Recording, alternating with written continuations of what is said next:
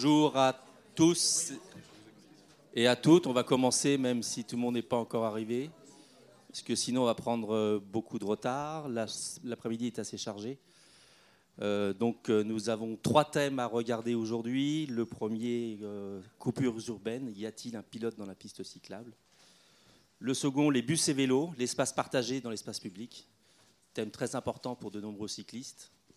Et le troisième, c'est le vélo cargo qui est un outil de développement des PME, TPE. Et on aura une intervention d'un associatif sur la question. Euh, je vais passer la parole à Marie-Angèle qui a quelques quelques petits, un petit mot euh, technique. Ça va s'organiser euh, par des présentations assez courtes et après un, échange de 20 minutes, 30 minutes sur chaque thématique. Je vous demanderai de vous présenter à chaque fois de, pour, quand vous prenez la parole parce que tout est enregistré euh, et, après cette journée, on essaiera de, faire euh, une note, un compte-rendu euh, CEREMA IAU euh, sur, ces différentes thématiques. Donc il y aura une publication. L'enregistrement servira à une future publication. Bah, je passe tout de suite la parole à Sébastien Chambre, qui est notre directeur général adjoint de l'IAU Île-de-France. Bonjour à tous.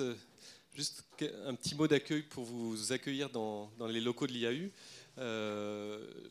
je demande souvent quand je fais cet exercice euh, qui euh, n'a jamais euh, mis les pieds à l'IAU jusqu'à jusqu'à ce, jour parmi vous pour constater que c'est aussi l'occasion de... Ah oui, une bonne moitié. donc, a fortiori pour vous, bienvenue à l'Institut d'aménagement et d'urbanisme d'Île-de-France. donc, nous sommes dans ce bâtiment depuis 1996 et ça reste l'occasion de continuer à accueillir des, nouveaux, euh, euh, de nouveaux invités. Euh, là, le, sujet en est le vélo. c'est évidemment un, des sujets que l'IAU travaille depuis de longues années. je voulais simplement insister sur le fait que cet après-midi, elle n'aurait pas pu avoir lieu sans et les équipes internes de l'IAU, et le CEREMA, et la coordination interministérielle pour le développement de la marche et du vélo. Donc euh, voilà, je, souhaitais euh, les remercier pour euh, les préparatifs qui ont, abouti à, cette, cet après-midi. à l'IAU, on, est en train nous-mêmes d'essayer de, d'accorder les paroles et les actes. Donc, euh, euh, le développement du vélo au sein, au sein de l'IAU se fait euh, à marche forcée ces derniers temps. Et on m'a dit qu'on était passé de 3-4 à 20-25 personnes qui tous les jours se, rendent à l'IAU à vélo. Et donc, voilà, essayez d'être sûr. Allez, 200. Ça fait. Qu'est-ce que vous en dites? 10% C'est 12% Allez, la, la, voilà, et puis euh, vous dire que je, reviens ce matin, j'étais au comité de pilotage d'une grande consultation pour faire le lien aussi avec euh, d'autres démarches qui, peuvent avoir le, vélo dans le, viseur. Euh, la consultation du Forum métropolitain sur l'évolution des voies rapides de, la, région parisienne. Je ne sais pas si vous en avez entendu parler. L'IAU, la PURE et la DRIEA sont très impliqués dans, dans cette consultation qui va mobiliser quatre équipes d'urbanistes, de spécialistes de la mobilité pendant les huit mois qui viennent. Euh, qui vont travailler sur l'évolution du, périphérique, de la 86 et de toutes ces voies rapides. Et on espère bien que la dimension vélo soit prise en compte par les, quatre équipes qu'on qu'on va suivre de, près. Donc voilà, c'était le lancement officiel ce matin euh, rue de Lyon au, comité, au, Forum métropolitain. Euh, voilà, on a rapatrié, ça c'est un détail pratique qui a son importance, les, biscuits, les gâteaux et, le café pour que vous puissiez aussi euh, en profiter, même si on vous a un petit peu brusqué pour, euh, pour commencer cet après-midi, parce que le programme est dense avec les trois thèmes qui ont été évoqués. Euh, donc, même s'il n'y a pas forcément de pause, je pense que vous pourrez vous permettre d'aller piquer sur la petite table, des, des, des, petites friandises. Vous souhaitez une, après-midi riche en, en débat, et puis je laisse la parole sur les contenus, parce que moi c'était plutôt pour vous, vous souhaiter la bienvenue dans, nos, dans nos murs, à Pierre Toulouse. Euh, merci euh, Sébastien. Euh, donc Pierre Toulouse, à la coordination interministérielle. bonjour à toutes. et merci à l'IAU de nous accueillir. C'est vraiment très agréable et d'accueillir le programme Une voirie pour tous, qui est finalement le fédérateur de ce genre d'initiative. Je ne vais pas vous parler du programme parce que si vous êtes là, c'est que vous l'avez lu et que vous avez envie de voir. Et donc, il y a des gens après moi qui en parleront beaucoup mieux. Je ne peux pas parler au nom de l'État sans rappeler que le Premier ministre, il y a une quinzaine de jours, a annoncé un plan vélo et dont les différents items ont quelques quelques liens avec euh, les sujets qu'on va aborder cet après-midi. Euh, je vous rappelle que ce plan vélo donc, se, déroule, en, enfin, s'organise autour de quatre axes. Un axe, un premier axe qui euh, parle de sécurité des, déplacements à vélo et donc d'une infrastructure adaptée à cette sécurité. et parmi les problèmes recensés, en fait, ce qui est important dans ce, point-là, dans cet axe-là, c'est qu'il y a euh, des sous pour le vélo, euh, des sous de l'État pour le vélo, et ces sous euh, sont inscrits au budget de la FIT pour 350 millions sur 7 ans, et vont faire l'objet d'un certain nombre d'aides à, différentes collectivités qui seront soucieuses de résorber des coupures urbaines. Voilà un premier lien avec ce qui va être dit cet après-midi. mais également pour faire aussi d'autres types d'aménagements qui ne sont pas forcément des coupures, mais qui sont des liens. Euh, parce qu'une coupure, il suffit qu'une piste s'interrompe pendant quelques centaines de mètres pour que ça devienne une coupure.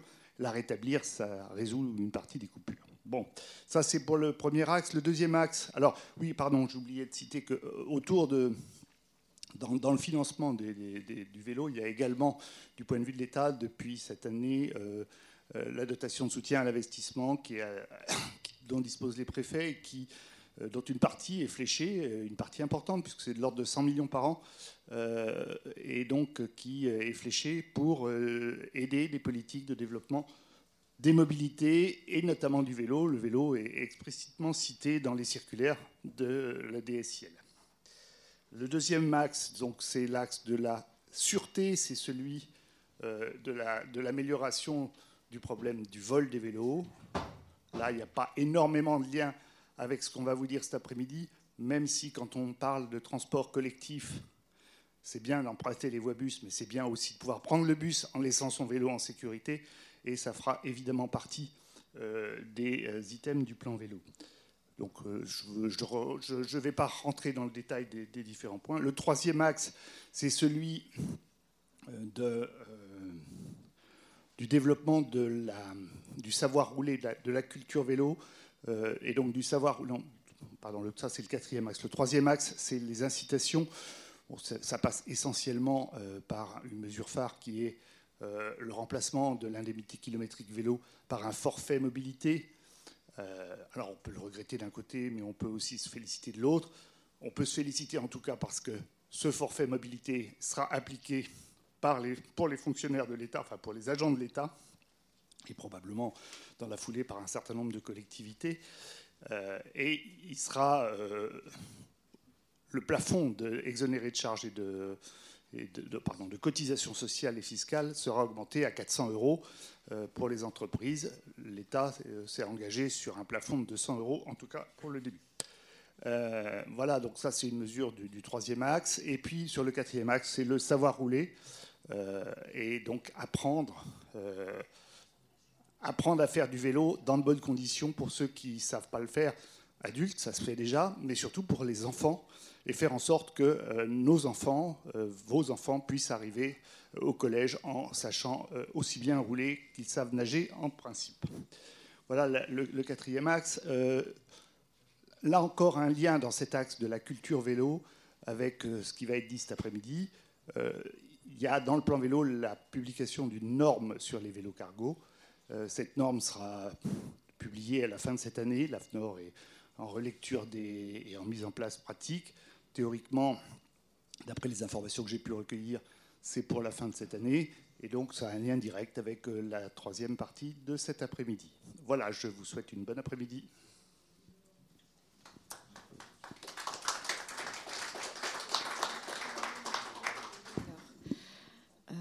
Nous allons euh, tout de suite euh, enchaîner euh, sur la, donc la première thématique qui concerne les coupures urbaines. Euh, je vais vous faire une, introduction euh, rapide avant de, passer la parole donc, aux deux exemples concrets et, euh, qui, qui, vont permettre le débat.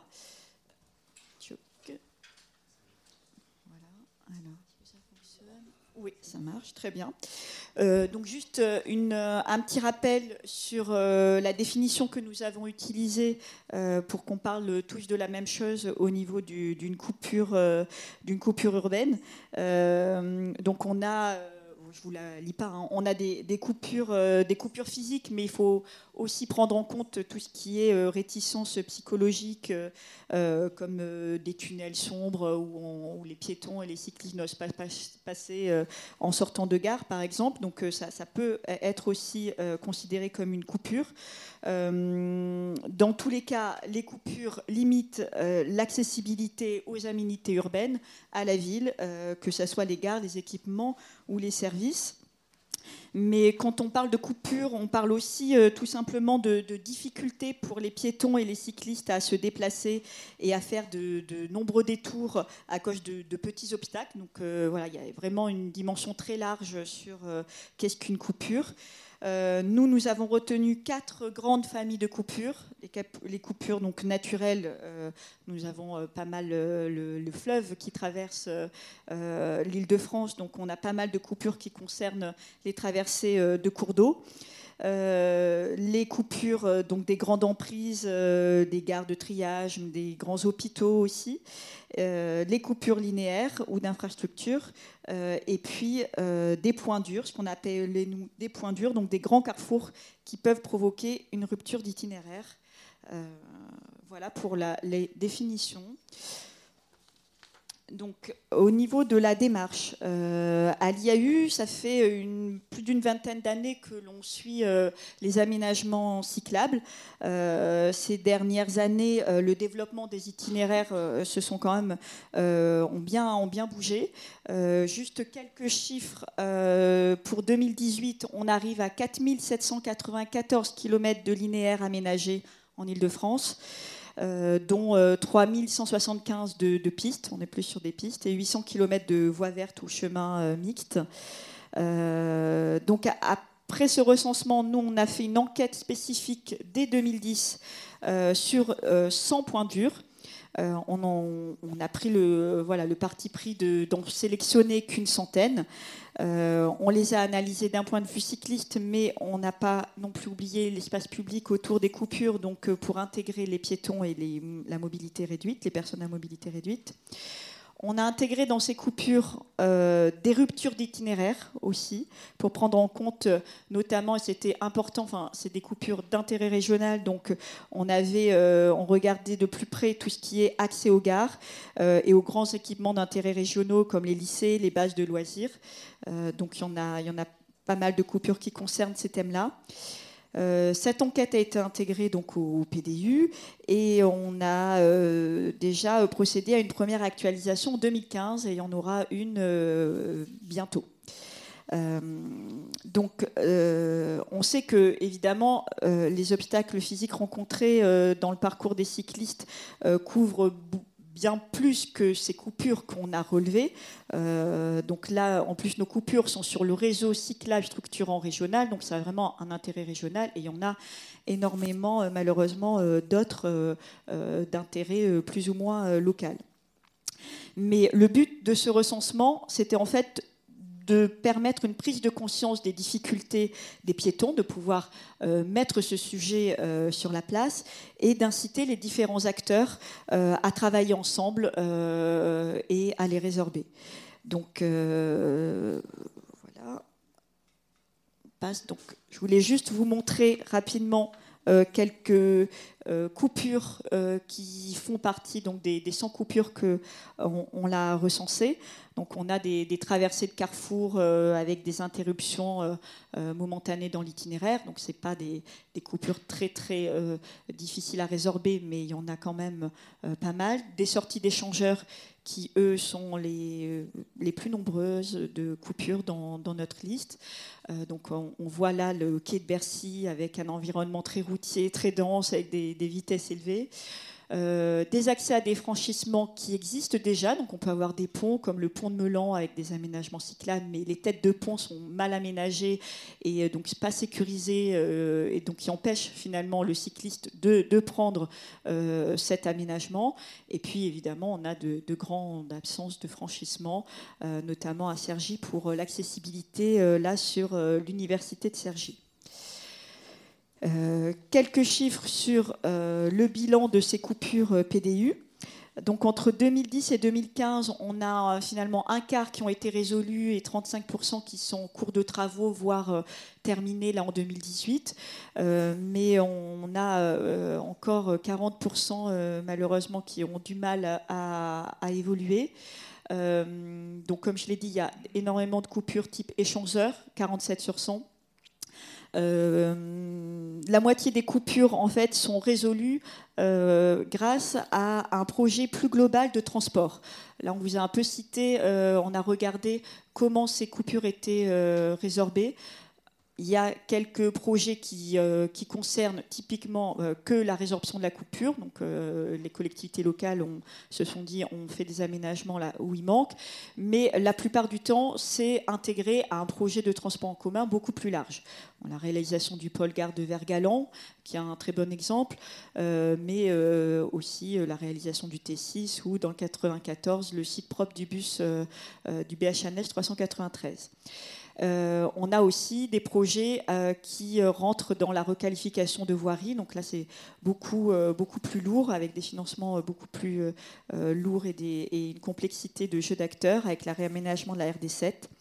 Donc euh, finalement, les coupures euh, qui, euh, qui, restent à résorber sont les plus, les plus dures, celles les plus complexes, où il y a beaucoup d'acteurs qui interviennent avec des intérêts pas forcément communs, même si on veut tous résorber la coupure, mais avec des, contradictions, avec des, besoins de financement importants. Donc là, le plan vélo national va pouvoir peut-être mettre un peu de l'eau dans le moulin.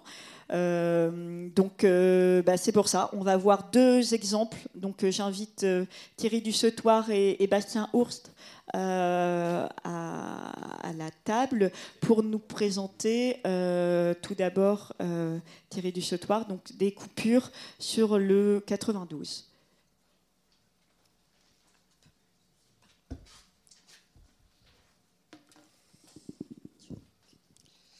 Bien, bonjour à tous. En haut, encore en haut. Non, DM Spom.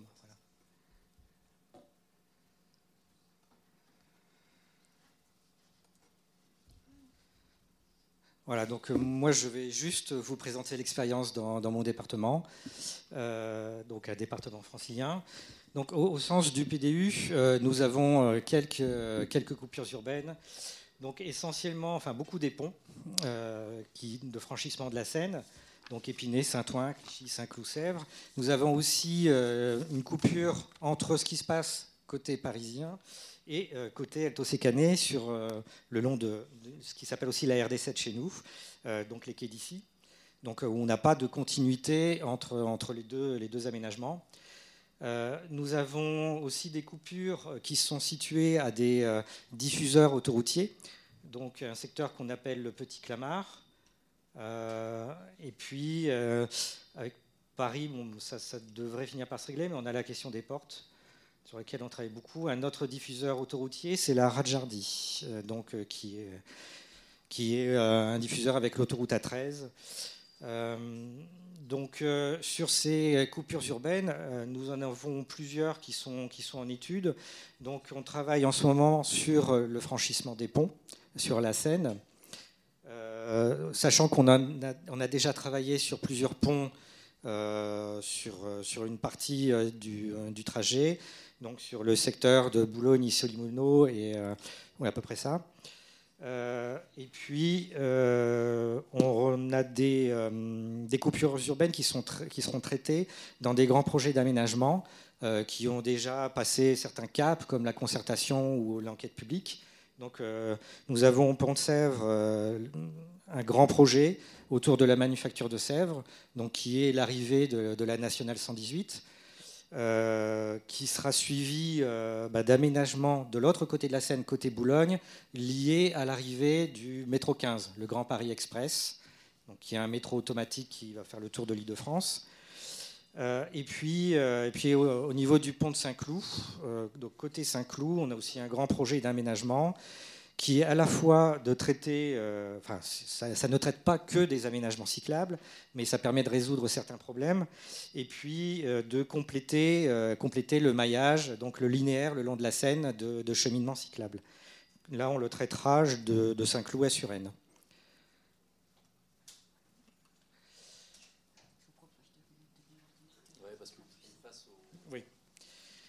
Donc, en termes de, pilotage, euh, on a trois types de, pilotage qui se retrouvent sur ces, différents projets. Donc, on a des opérations qui sont euh, pilotées euh, par le département où il est seul maître d'ouvrage. Et donc, au-delà de la concertation, ça ne concerne que, lui-même en termes de, décision, finalement.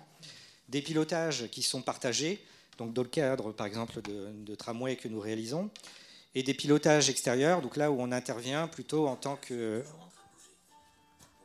financeur.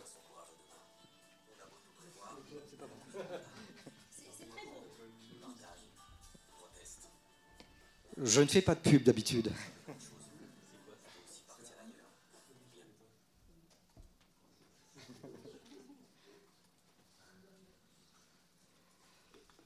Donc euh, voilà, donc euh, sur les, coupures urbaines qui sont traitées par un pilotage euh, unique du département, donc la manufacture de Sèvres dont je vous ai, que j'ai mentionné tout à l'heure, donc qui est un grand projet d'infrastructure où c'est intégré dedans. Des projets spécifiques, donc là on a un projet euh, pour franchir l'autoroute A86, pour relier une gare, un parc départemental à une zone d'activité économique.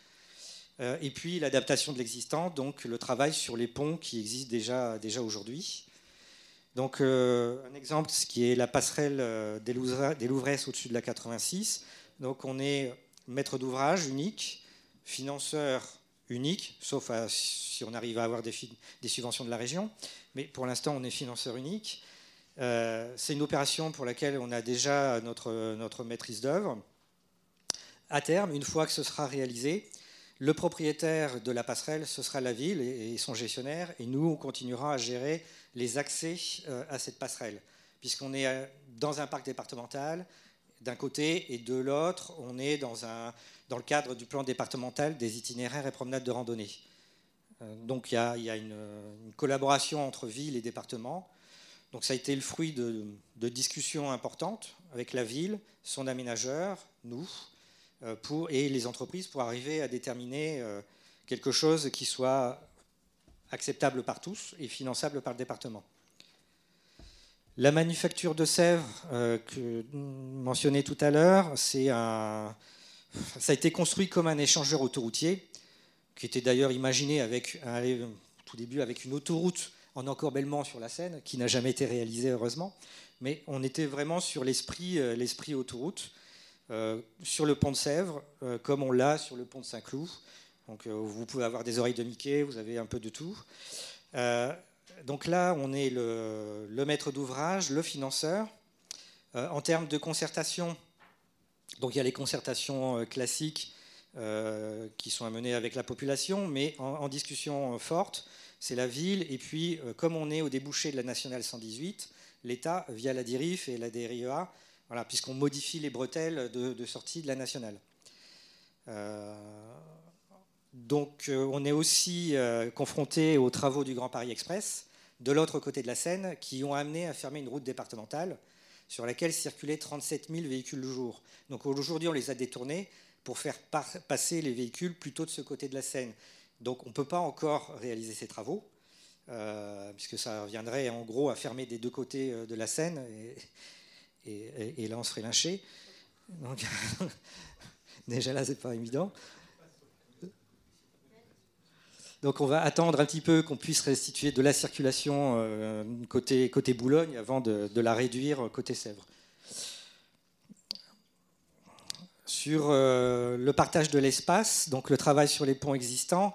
Donc dans les Hauts-de-Seine, aujourd'hui, on a finalement très peu de ponts sur la Seine, donc ce qui fait que les flux euh, routiers s'y concentrent. Donc on a des ponts où circulent 100 000 véhicules jour. Donc ce n'est pas tous les ponts, mais on a des ponts comme ça.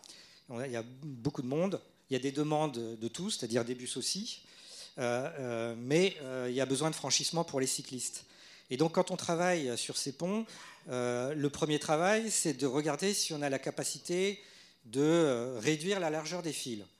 Je ne dirais pas diminuer le nombre de fils, parce que vu le nombre de voitures qui passent, euh, bah, généralement on n'y arrive pas, puisque les remontées de queue, elles sont importantes, les, euh, ponts sont peu nombreux, mais leur, longueur n'est pas très grande non plus. Donc en capacité de stockage, finalement, c'est assez limité. Et donc euh, ensuite, c'est les trottoirs.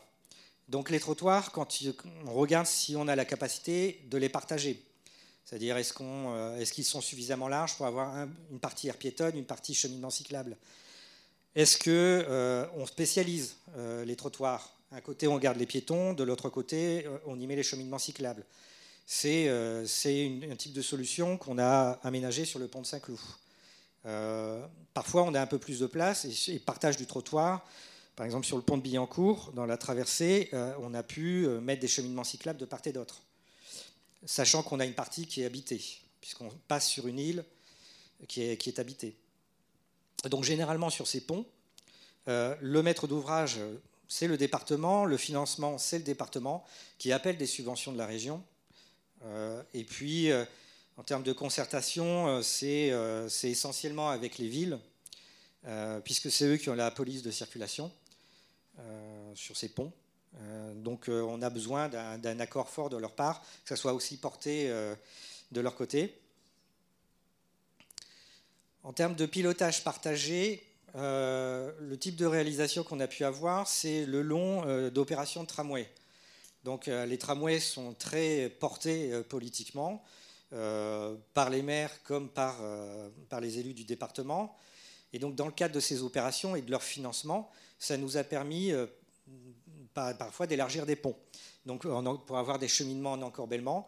Donc, euh, c'est le cas à Colombes où il y a un pont dit de Charlebourg où on a pu mettre en place un encorbellement et, y mettre des cheminements, cyclables qui, euh, qui se situent. Euh, bah, voilà, on a la chaussée, la chaussée, des jardinières, cheminements cyclables et ici la partie piétonne.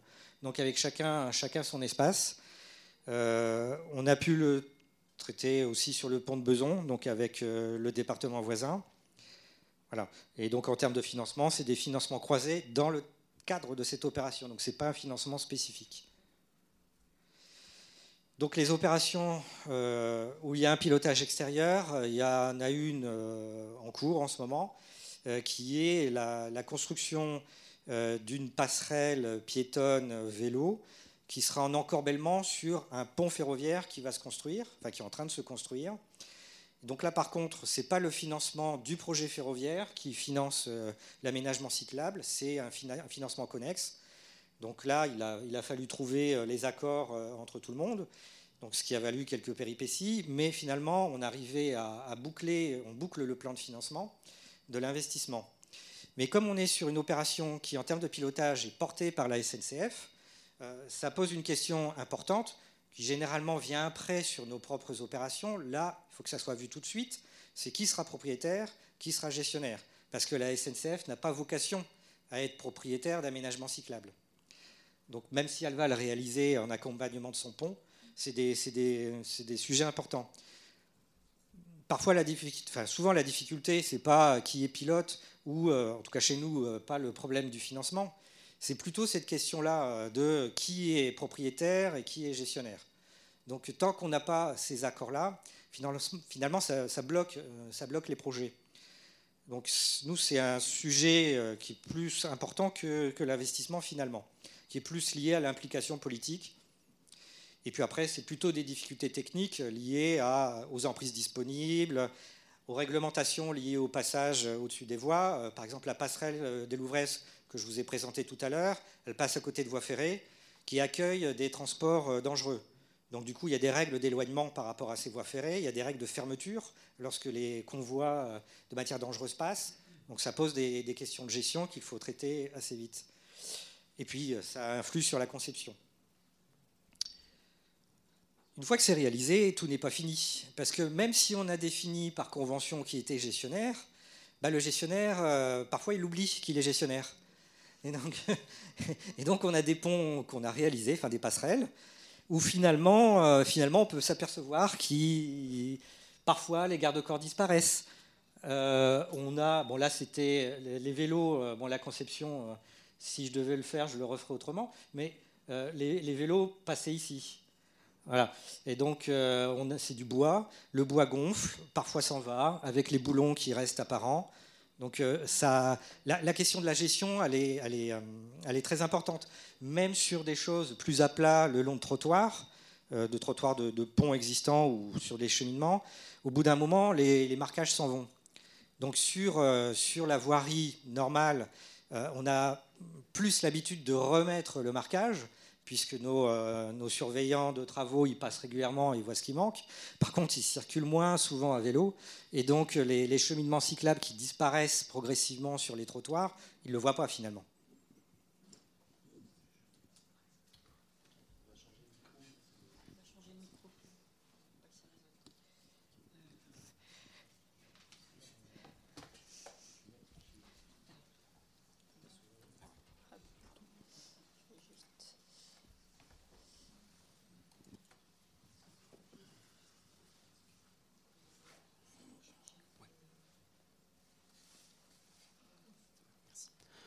Bonjour. Euh, donc Bastien Wurst euh, Conseil départemental du Val-de-Marne. Euh, donc le, département du Val-de-Marne est particulièrement riche en coupures urbaines. alors comme les Hauts-de-Seine, on a le même fleuve, mais on a effectivement aussi beaucoup d'emprises, alors que ce soit surfacique avec les gares de triage, euh, les stations d'épuration, euh, etc. Euh, mais aussi donc la grande ceinture ferroviaire. Enfin voilà. Donc on, a de quoi faire. On a de quoi faire. Il y en a un certain nombre qui ont déjà été, traités, qui continuent à l'être, en particulier des, ponts, des traversées de Seine. il y en a encore certains qui restent, à faire. voilà. Moi, je vais vous parler aujourd'hui d'une coupure donc, qui était dans la quatrième catégorie, je crois, les carrefours. Euh, donc c'est un rond-point, euh, vous, le voyez, euh, vous le voyez là. un rond-point donc au-dessus, qui est construit au-dessus de la RN6. et avec ce qui passe encore au-dessus, c'est le TVM, donc une voie bus en site propre. Donc, on va vous présenter la coupure, le projet et bah, les difficultés que le, contexte institutionnel fait, poser sur le projet voilà, une petite image d'ambiance hein, de quoi ressemble ce rond-point. Donc on est sur un secteur avec énormément de poids lourds. Euh, on n'a pas de chiffres précis sur la circulation parce que c'est des données État, mais euh, sur la RD 86 qu'il traverse, en tout cas, on est déjà à plus de, 30 000 euh, véhicules jour. Et, donc c'est un carrefour qui est stratégique quand vous êtes en voiture dans le Val-de-Marne, c'est dur de l'éviter. donc entre la RN6, la RN 406, la RD 86 un giratoire priorité à l'anneau, euh, conception vraiment euh, classique, euh, traditionnelle. et effectivement, une coupure majeure identifiée au PDUIF, sachant que depuis, il y a eu à 300 mètres de là une gare qui a été ouverte sur le RERD, Créteil-Pompadour. Donc voilà, la, coupure a pris encore plus d'ampleur, je dirais, du fait du, besoin pour les, pour les modes actifs. Alors, on peut pointer, voilà. Donc il est là, le carrefour Pompadour, juste au milieu. Donc on voit bien euh, la multiplication des coupures hein, sur le secteur. Il y a la Seine, là il y a tout un parc interdépartemental, la gare de triage. Euh, ici c'est le SIAP, donc la station d'épuration, le lac de Créteil, euh, le transport combiné de Valenton avec la, ligne de grande ceinture, la 406, la 86, enfin voilà. Donc en gros, si on passe pas par le rond-point Pompadour, on passe nulle part. Donc euh, une coupure euh, qui est d'autant plus forte que c'est un, peu un passage obligé pour un certain nombre de mouvements entre, l'Est et l'Ouest. Euh, ça, ça a été fait par Indigo dans le cadre de l'étude qui est menée actuellement par Île-de-France Mobilité sur le devenir de cette gare, donc nouvelle gare Pompadour, Créteil-Pompadour. Où on se rend compte qu'en fait tout le, rabattement de cette gare, donc là on est à 10 ou 15 minutes à vélo, tout ce rabattement qui touche une bonne partie de Créteil euh, ne peut passer pour aller à la gare que par le carrefour Pompadour. Euh, donc autour de ce carrefour, on a déjà un certain nombre d'aménagements cyclables qui existent. Euh, ça, c'est une carte qui est issue de GeoVélo euh, sur un fond OpenStreetMap. Alors bon, on a, des, on a des typologies de pistes à l'intérieur qui sont assez différentes. Il y en a certaines qui sont anciennes, qui peuvent être dégradées, qui peuvent être à reprendre. On en a certaines qui sont très récentes dans le cas de l'aménagement du 393 que vous avez cité. Le franchissement ici de la RN 406 avec une passerelle mode actif dans le cadre de la TGVAL. Et euh, donc la gare RER qui est là, avec donc effectivement ce trou. Euh, entre la gare et le carrefour Pompadour, on a une passerelle piétonne euh, qui fait un peu plus de 2 mètres de large, qui est aujourd'hui aussi pratiquée par les, par les cyclistes. Parce qu'honnêtement, sur la RD 86, à cet endroit-là, on ne souhaite vraiment y mettre aucun cycliste dans les conditions de circulation actuelles. Euh, voilà, donc on a des cheminements qui parfois peuvent être très dégradés hein, sur le réseau État. Euh, là, c'est la RN6. Euh, et là, donc, oui, une précision tout de même cet anneau appartient à, la DIRIF. C'est un ouvrage d'art, hein, donc, qui est, puisque la, la, RN6 passe en dessous. voilà, donc un ouvrage d'art, on voit qu'il y a des différences de mouvement. le,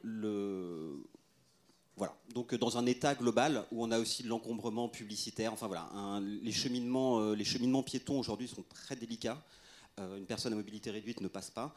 Et, pour les cyclistes, effectivement, c'est passer avec, avec les piétons comme on peut. Donc pas mal de contraintes d'entrée.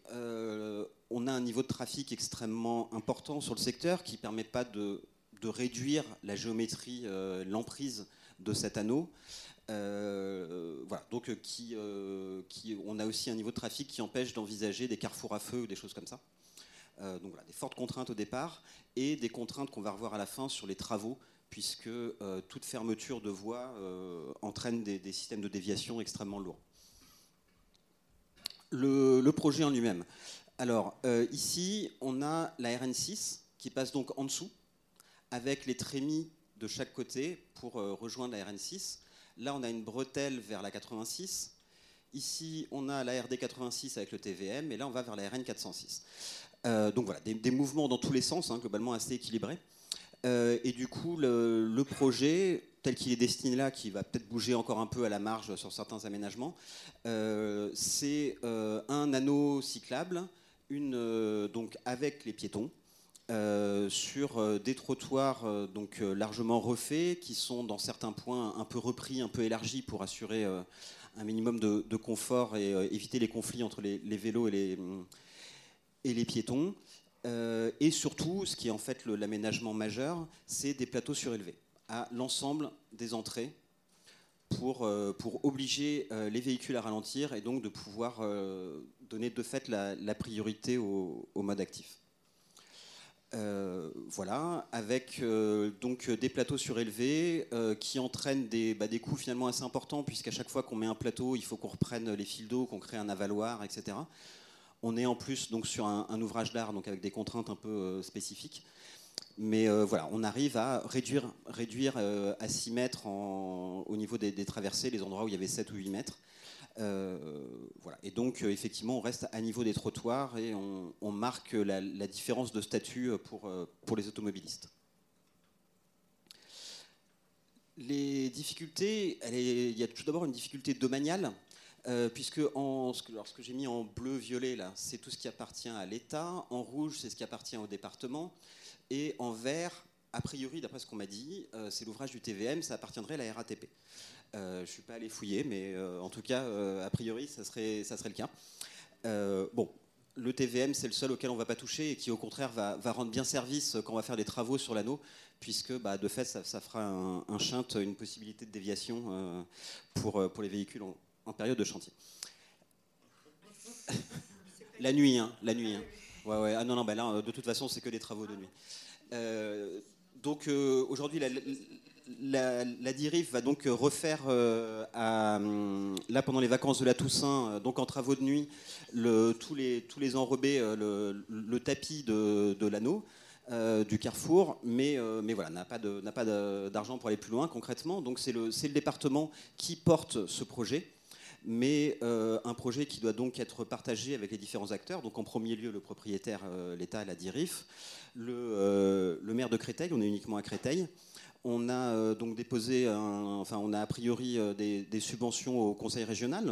on a déposé en tout cas une notice sur le sujet.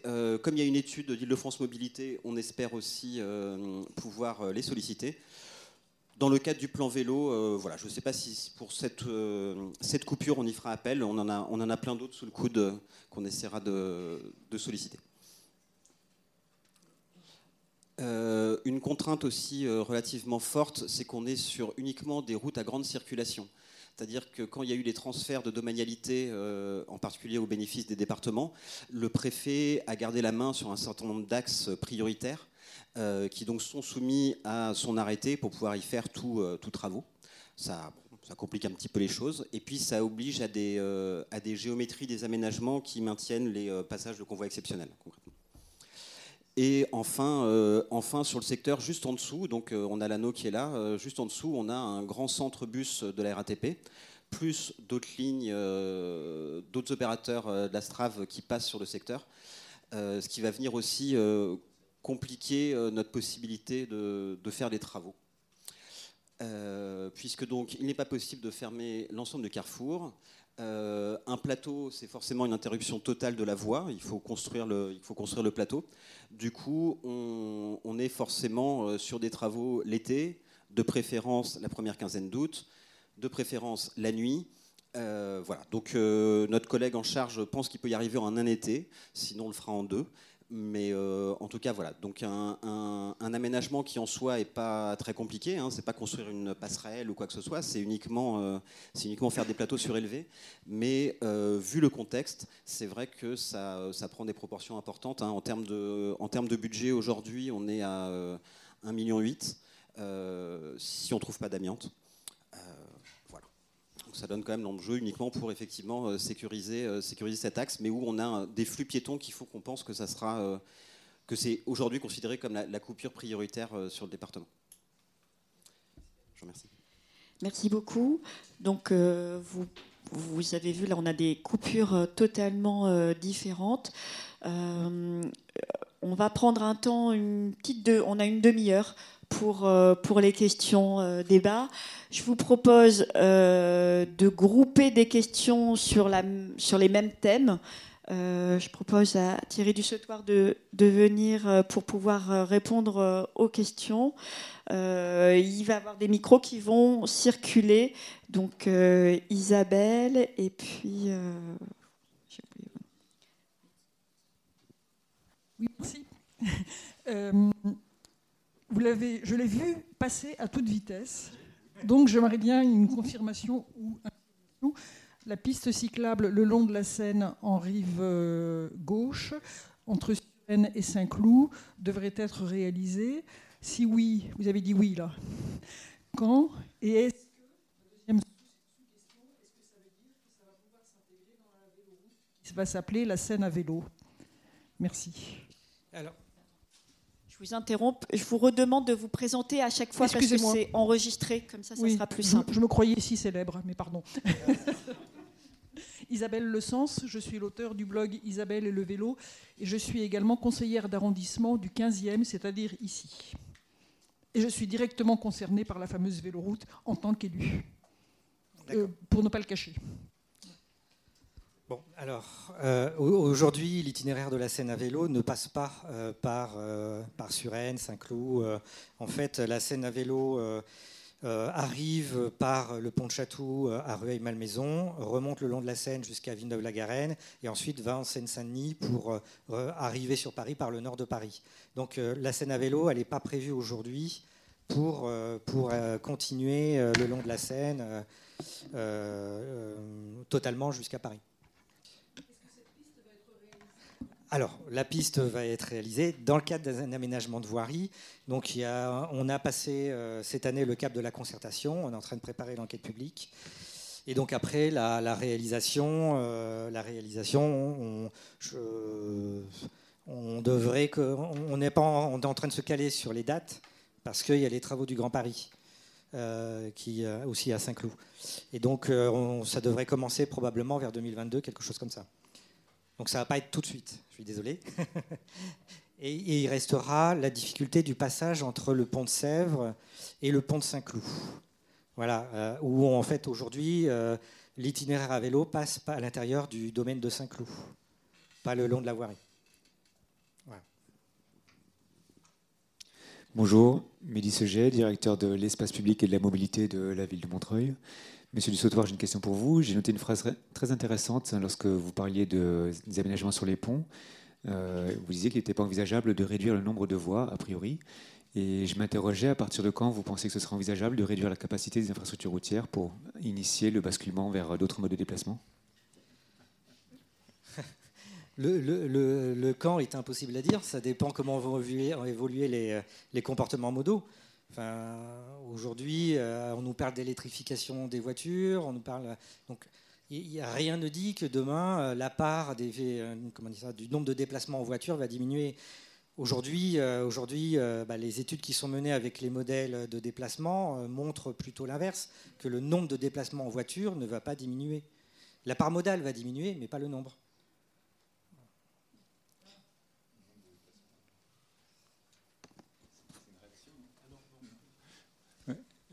Une, euh, une, information plus, qu'une question par rapport au premier exposé donc, euh, de Marie-Angèle euh, sur la carte des 100 coupures urbaines qui date de 2010, hein, qui a eu un effet assez positif dans la mesure où ça permet de mettre le focus sur ces coupures-là et donc d'avoir un taux de résorption qui est quand même pas mauvais, de, pas loin de 60%. Hein.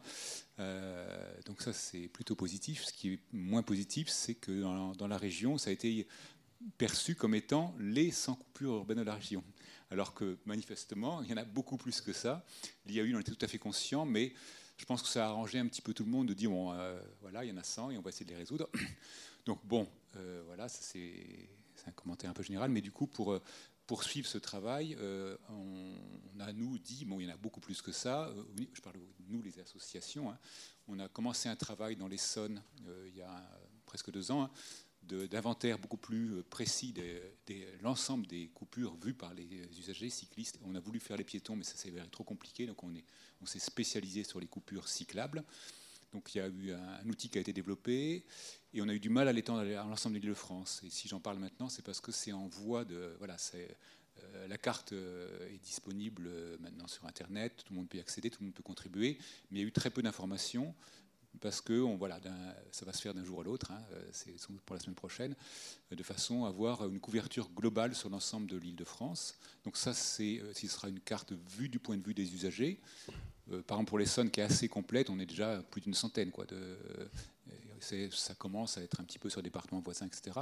Ça permet de mieux cartographier. Alors, un petit mot de sémantique, on n'utilise plus le mot coupure, on va utiliser le mot discontinuité Bon, c'est en gros, c'est la même chose.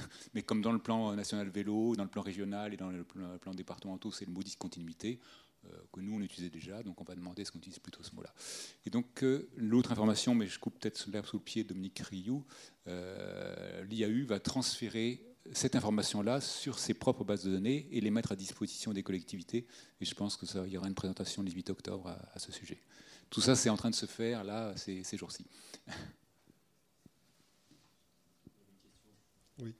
Euh, bah, je suis Alexis Frémaux, je suis président de Mieux se déplacer à bicyclette et on porte le projet avec euh, la FCDE, donc la Fédération des circulations douces en Essonne, et avec euh, l'appui de l'IAU que je remercie au passage. effectivement, il y a beaucoup plus de coupures urbaines que cette centaine de, cas un peu types qui avaient été identifiés. Et la question que je me posais par rapport aux présentations qui ont été faites, c'est est-ce qu'il ne faut pas raisonner aussi pour faire simple des fois et chercher par tous les moyens à rétablir une forme de continuité euh, sans dépenser des millions d'euros, quitte à avoir des solutions dégradées, des partages avec les piétons. Mais euh, est-ce que des fois on ne se prive pas un peu de solutions euh, simples? Par exemple, on voyait tout à l'heure la photo de l'échangeur de Bercy pour permettre le, le, basculement des piétons et des vélos entre la piste qui est sur la Seine et Charenton. Il suffirait d'installer un feu. Euh, on sort vers l'entrée de la 4. Hein. c'est ça le, ce qui bouge. Euh, ça paraît pas hyper compliqué à faire. Ça, c'est pas des passerelles, c'est pas des choses hyper compliquées. Et euh, dans certaines solutions, effectivement, nous on s'est battu, par exemple à Argenteuil, pour ouvrir le pont aux cyclistes pour qu'on puisse prendre le trottoir. Donc euh, des choses, compte tenu de la faible densité de piétons, qui ne sont pas idéales, mais qui passent tout à fait. Et euh, sur les couloirs de bus, c'est pareil aussi, des fois ouvrir certains couloirs de bus sur certaines sections de manière très pragmatique euh, pour pouvoir permettre aux cyclistes de franchir des discontinuités. c'est aussi des solutions rapides et j'ai l'impression que des fois on considère que ces coupures, en un sens, si on n'a pas des millions, on ne va pas y arriver, alors qu'on sait bien que si on attend d'avoir les millions, on peut attendre là déjà les projets, on voit dans un an, deux ans, trois ans, quatre ans, cinq ans. Et puis là, c'est plus 10, 20, 30 ans. Et en un sens, nous, associations, mais aussi usagers, euh, on n'a pas le temps d'attendre 30 ans qu'on refasse des aménagements et qu'on fasse bien cette fois-ci. Et encore si on fait bien, parce qu'on voit qu'il y a aussi des aménagements récents qui, des fois, euh, amènent à recréer certaines coupures. On en voit encore. Alors je vous rassure, euh, on ne s'attache pas qu'à faire des passerelles, euh, des passerelles vélo. Euh, je vous ai montré des ponts existants. Le, travail qui est fait, c'est d'abord avec l'existant. C'est si on n'arrive pas à trouver de solution de, partage de trottoirs, de choses comme ça, effectivement, on regarde des encorbellements, des choses plus lourdes. Mais ce qui est d'abord regardé, c'est le plus simple, effectivement. Donc, et l'utilisation des couloirs de bus, bien évidemment. Bien évidemment, même à 3,50 m, pas à 4,50 m. Juste pour euh, rebondir, l'exemple du Carrefour Pompadour reste euh, aussi un exemple d'aménagement pragmatique.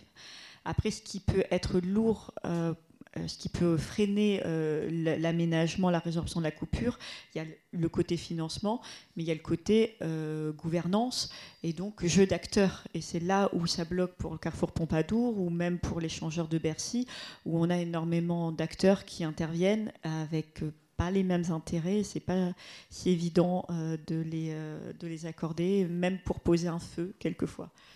Mais c'est vrai que nous, on a enfin, je pense à un exemple en particulier qui sont les ponts Mandela, où euh, on a fait finalement quelque chose en deux temps. où dans un premier temps, on a pris une file de circulation, on a mis des GBA, et donc on a créé une continuité cyclable. Derrière, il y a un projet très cher euh, pour euh, voilà, mettre ça au propre et puis relier euh, en dessous à l'itinéraire qui est le long de la Seine. Mais c'est vrai que, alors ça n'a pas été simple, hein, en particulier parce qu'il y avait les bretelles de la 4, etc. Mais, mais voilà, un aménagement qui en soi n'a pas, coûté, pas coûté bien cher, hein, juste sur le pont avec les, avec les GBA, et qui je pense est plutôt, plutôt efficace aujourd'hui. Thomas Joanneau, CRMA, j'ai une question concernant le... Pardon?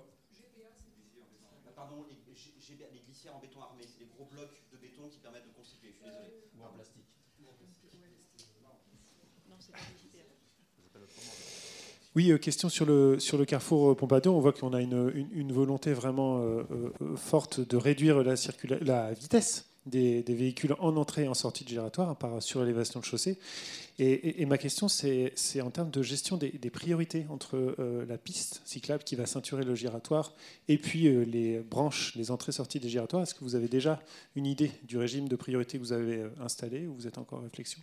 Aujourd'hui, c'est un, une priorité à l'anneau euh, classique hein, d'un rond-point. Du coup, euh, du coup et il y a des passages piétons. Donc le, passage piéton, euh, un piéton qui est engagé, il a priorité. Voilà. Mais à partir du moment où on a, on, fait, on a fait ralentir le véhicule suffisamment pour que le piéton ose s'engager. Aujourd'hui, concrètement, on a des piétons qui vont attendre 5 minutes, mais vraiment 5 minutes, c'est long, avant d'oser s'engager.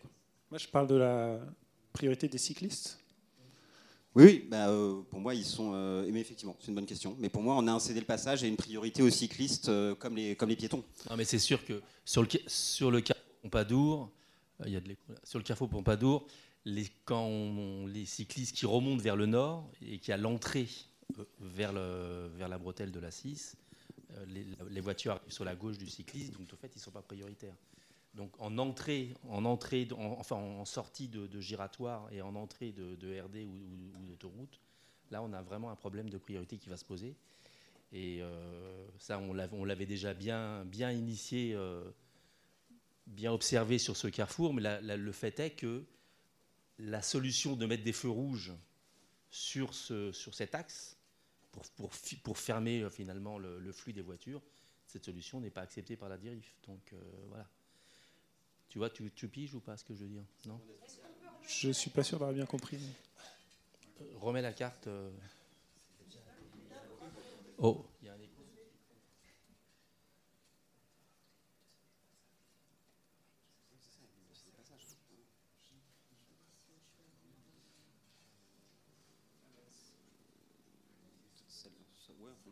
Non, pas celle-là. Après. Encore, voilà.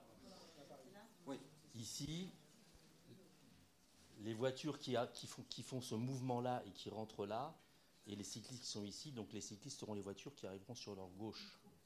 Sur leur gauche, comme ça ici. Donc ils ne seront pas prioritaires. Et c'est en sortie de giratoire vers les, vers les RD que se pose la plus grosse difficulté de ce carrefour. En entrée, là, vous, quand les voitures arrivent ici et que les cyclistes roulent comme dans ce sens-là, parce que le flux, globalement, le, on a un flux pendulaire, la gare RER est ici, et là-bas, c'est les, habitations. Donc on a un flux qui va, essentiellement se situer sur cette partie-là. Mais ici, on a les voitures qui vont arriver en, elles entrent sur le giratoire, donc elles sont en, train de freiner en quelque sorte. Elles freinent leur mouvement. Donc les, vélos ici, ils ont les voitures sur, ce côté-là, ils pourront plus facilement passer. Par contre, ici, en sortie de giratoire, là, on a un vrai problème de sécurité, de sécurité routière sur ce côté-là. Pour l'avoir, pour l'avoir pris des dizaines de fois, je peux dire que là, c'est là où c'est, c'est, là où c'est dangereux. Ce que je voulais dire, c'est que le gestionnaire, donc là, ce qui est vert sur le plan, donc c'est une route qui est en intersection avec plusieurs chaussées, qui sont des branches des entrées et sorties des giratoires. Et donc, le gestionnaire choisit un régime de priorité en fonction bah, de ce qu'il voit, de ses objectifs.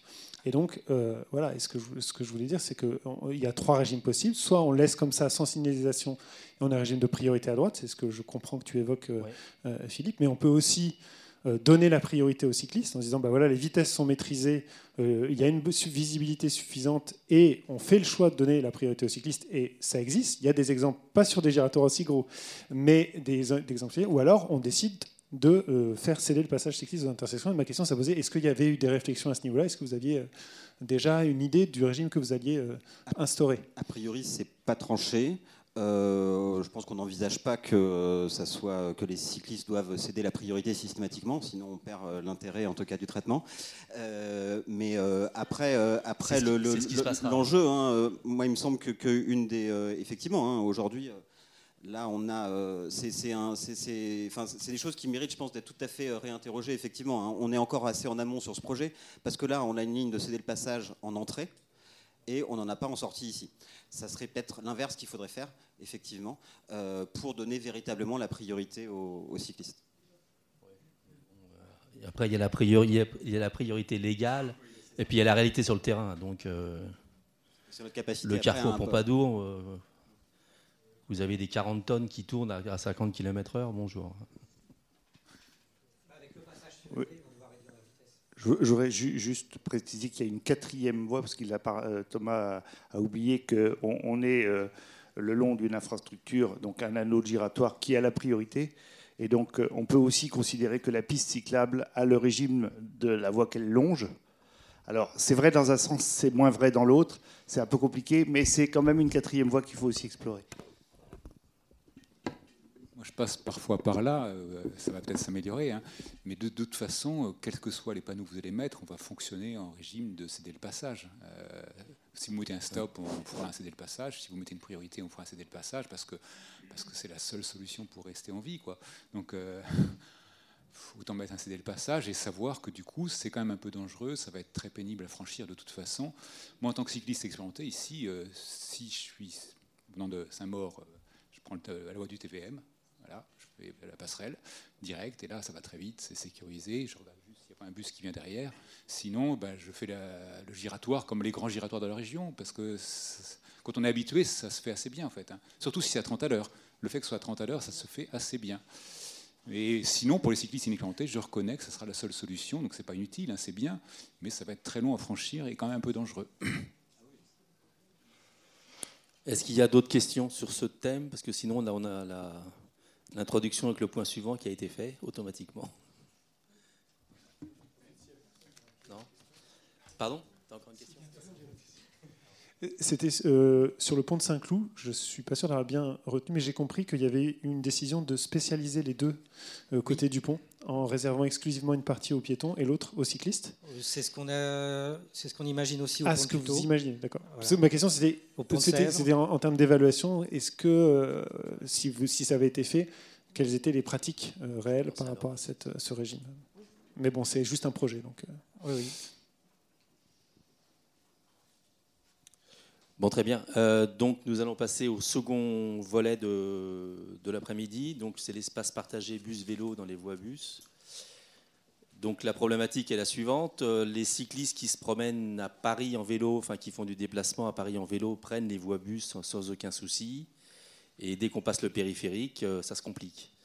Donc, c'est assez compliqué pour les cyclistes d'avoir une lisibilité de tout cela. Il y a des voies bus autorisées, il y a des voies bus interdites, on ne sait pas trop pourquoi, on ne sait pas trop comment. Euh, toujours est-il que c'est quand même un... aujourd'hui avec les parts modales euh, présentes, c'est quand même euh, une opportunité de partage de l'espace public qui permet de faire à la fois circuler les cyclistes dans des conditions de sécurité tout à fait satisfaisantes, sans dépenser de l'argent public de manière importante. Donc j'ai passé la parole d'abord à Benoît Carouet qui va nous parler de son expérience en Essonne et suivra ensuite euh, Thomas Joanneau qui nous fera une, petite expertise technique sur la question des bus et des vélos. Oui, bonjour, merci. Euh, donc euh, moi je suis cycliste militant et je me suis installé à mon compte déjà maintenant deux ans comme moniteur de vélo école. Donc du coup ça me permet d'avoir une vision qui n'est pas uniquement d'un cycliste expérimenté, mais aussi de, débutants et débutantes. Voilà. Donc je vais euh, illustrer assez en détail un cas assez emblématique, hein, celui des voies de bus en site propre d'Evry, ville nouvelle, et puis euh, essayer d'introduire les questions sur euh, quels critères de décision pour la, la cohabitation et ça, je suis impatient de voir ce que va dire Thomas Joanneau après, parce qu'on ne s'est pas concerné. Voilà. Donc, un cas d'étude, les voies de bus en site propre d'Evry. Donc, ça, c'est la carte du centre-ville Évry Nouvelle. Vous savez, une des cinq euh, villes nouvelles des années 60. Euh, hein. euh, donc, vous avez, je ne sais pas si ça se voit en jaune, des choses qui sont identifiées comme voies piétonnes ou cyclables. À vous de choisir. vous allez voir un peu ce que c'est. En gris, un peu foncé, ici, attendez, avec. Ah, j'y arriver. Au milieu, voilà. Alors, le, jaune, c'est tout ça. Il y, a une grande, grande surface en jaune. Toutes ces, espèces de. Voilà, c'est en fait, vous allez voir, c'est plutôt des aires piétonnes. Hein. Euh, les voies de bus, on les voit quand même assez bien. C'est tous ces, traits gris euh, qui font des, lignes droites, là, ou des courbes. Et puis le, blanc, c'est les, routes. voilà. Et puis, donc, euh, je mentionnais ici, c'est le centre-ville avec euh, la mairie, la gare RER, cathédrale, l'université, centre commercial. Donc, c'est un point où beaucoup de gens cherchent à aller. Et puis, on va parler un petit peu de euh, ce trajet-là, puisqu'il y a l'atelier vélo d'Orangis, où il y a la vélo-école. personnellement, j'habite plus loin, donc je connais très bien ce quartier-là. il y a un réseau très dense de, bus qui est géré par la TIS. je ne sais pas si c'est un nom connu. Hein. Et donc, euh, sur ce réseau-là, il y en a une partie qui est en site propre bidirectionnel de 7,50 m de large, euh, euh, avec des voies assez continues, peu de carrefours. Ça a été construit dans les 60 avec des, tunnels ou des ponts, donc on a peu d'interruptions. Il y a un trafic faible à modéré suivant les endroits. Hein. Donc ici, quand il n'y a qu'une ou deux, ou deux lignes de bus, on est à peu près à 8 bus par heure en heure de pointe. Alors sur la partie centrale, là, extrême, euh, sur 700 mètres, j'ai essayé de faire un calcul, on doit être à peu près à 60 bus par heure en heure de pointe. Voilà. Alors je, il faudrait refaire le calcul. Je pense que c'est dans un seul sens. J'ai pris les, fiches horaires, puis j'ai compté le nombre de, lignes, et puis les, additionné le nombre de, bus annoncés par heure. Je pense que ça veut dire 120 dans les deux sens. Mais euh, moi, je ne suis, pas technicien, j'ai fait ça. Euh. ok, mais vous allez voir un petit peu euh, concrètement ce que ça veut dire. Donc là, euh, juste pour illustrer la conception de la ville nouvelle d'Evry, qui était une conception qui a été étudiée dans certaines villes nouvelles, à deux niveaux, et séparation des flux. Donc on a la voie de bus en site propre, là qu'on aperçoit ici avec un bus, beaucoup de boulevards à quatre voies, voilà, un peu conçus comme des autoroutes, bon, après des, routes plus petites qui traversent. Hein où il n'y a pas un trafic énorme. Hein. Euh, ça a été surdimensionné parce qu'on imaginait une ville plus grosse. Hein. Et puis ici, ces choses qui s'appellent voies cyclables ou piétonnes au choix, hein, euh, que je vais vous illustrer tout à l'heure. Alors, les voies de bus euh, sont interdites aux piétons. Là, vous voyez le panneau qui est régulièrement rappelé. Mais comme il n'y a pas de trottoir et que ben, les piétons cherchent toujours à aller au plus court, on voit essentiellement des piétons sur les voies de bus. là, on est dans la partie centrale la plus chargée. Euh, juste quelques photos pour illustrer ce qu'on voit au quotidien. Là, voilà, donc euh, sur des voies de bus calmes, euh, les collégiens qui rentrent, donc des caddies pour les courses. Alors, il y a des gens qui cherchent quand même à essayer de marcher sur l'espèce de moyen de trottoir. Hein. Voilà, bon, il y a quand même des bus aussi. alors, on voit quand même quelques cyclistes, mais pas beaucoup, hein, parce que, parce que dans, une ville où il y a très peu de cyclistes de toute façon. Hein. on voit des rollers parfois, des bus, voilà, et très peu de. Alors, des, voitures de service quand même assez fréquentes, euh, de la TIS ou d'entretien, des voitures de police assez nombreuses, c'est assez bien surveillé, et du coup, euh, presque pas de scooters et de motos. De ce point de vue-là, c'est très calme. Voilà. Alors, par ailleurs, donc, euh, ce qu'on a à côté, là, ce qui est jaune, ce sont des passages comme ça. Vous voyez, il y a beaucoup de choses comme ça. Tout ça, c'est ce qui est en jaune. Alors, il n'y a pas de statut clair, il n'y a pas de panneau réglementaire, il y a juste cette chose-là que vous voyez ici manifestement, ça fait penser aux panneaux air piétonne, et de fait, ça ressemble beaucoup à des aires piétonnes, c'est-à-dire des espaces partagés, où on est censé rouler prudemment à la vitesse du pas. Après, la réalité, euh, voilà. Donc, suivant les gens, les cyclistes appellent ça piste cyclable, et les piétons appellent ça trottoir. Hein, C'est au choix. Il n'y a presque aucun panneau réglementaire dans la ville d'Evry. Alors ça, c'est Harry Sangis. Là, il y a un panneau réglementaire C113, hein, sortie de collège, mais comme il n'y a pas de trottoir, ben, les piétons, ils marchent sur la, piste cyclable. Hein. Voilà. Ça, les gens appellent ça piste cyclable. Moi, j'appelle ça trottoir. Alors là, il y a un, exemple de chose genre piste cyclable, parce qu'il y a des logos, hein, séparés de la partie piétonne, mais c'est assez rare. Voilà, donc j'ai appelé ça piste cyclable parce que ça correspond à peu près. Puis des routes plus ou moins calmes. Voilà. Voilà, c'est les deux options, c'est les voies de bus ou ça. Donc je vais vous juste vous montrer un petit test qu'on a fait avec un collègue, le président de l'association locale cycliste, hein, pour aller du collège qui est tout près de l'atelier vélo, hein, au centre-ville, euh, par la voie de bus. Euh, on est en voie de bus euh, site propre sur 80% du linéaire, hein, et puis sur des portions de route calme aux extrémités, ou sinon ce que lui recommande en tant que président de l'association locale, maximiser les passages sur ce qu'il appelle pistes cyclables, mais qui sont plutôt aires piétonnes, mais avec des passages où il n'y a pas le choix, on passe sur des rues plus ou moins calmes. Et puis en pointillé, vous avez ici un, itinéraire, mais qu'il faut vraiment connaître, où on maximise les, passages en voie cyclopitone. Alors, une remarque, euh, il n'y a rien de réglementaire là-dedans, euh, puisqu'en fait, euh, soit on prend les voies de bus qui ne sont pas autorisées au vélo, soit on prend euh, les aires piétonnes en roulant aussi vite qu'on peut, ou les trottoirs. Voilà. Donc, puis les routes, en fait, il n'y a aucune route pratique pour y aller. Ça fait faire un grand détour et puis on tombe sur des grands boulevards. Donc, c'est un petit peu, voilà, il y a trois mauvais choix. Vous allez voir. Donc, les résultats. Euh, caractéristiques des itinéraires, donc les voies de bus, euh, le trajet fait 3 km 3, zéro ressaut, zéro chicane, 4 euh, routes traversées.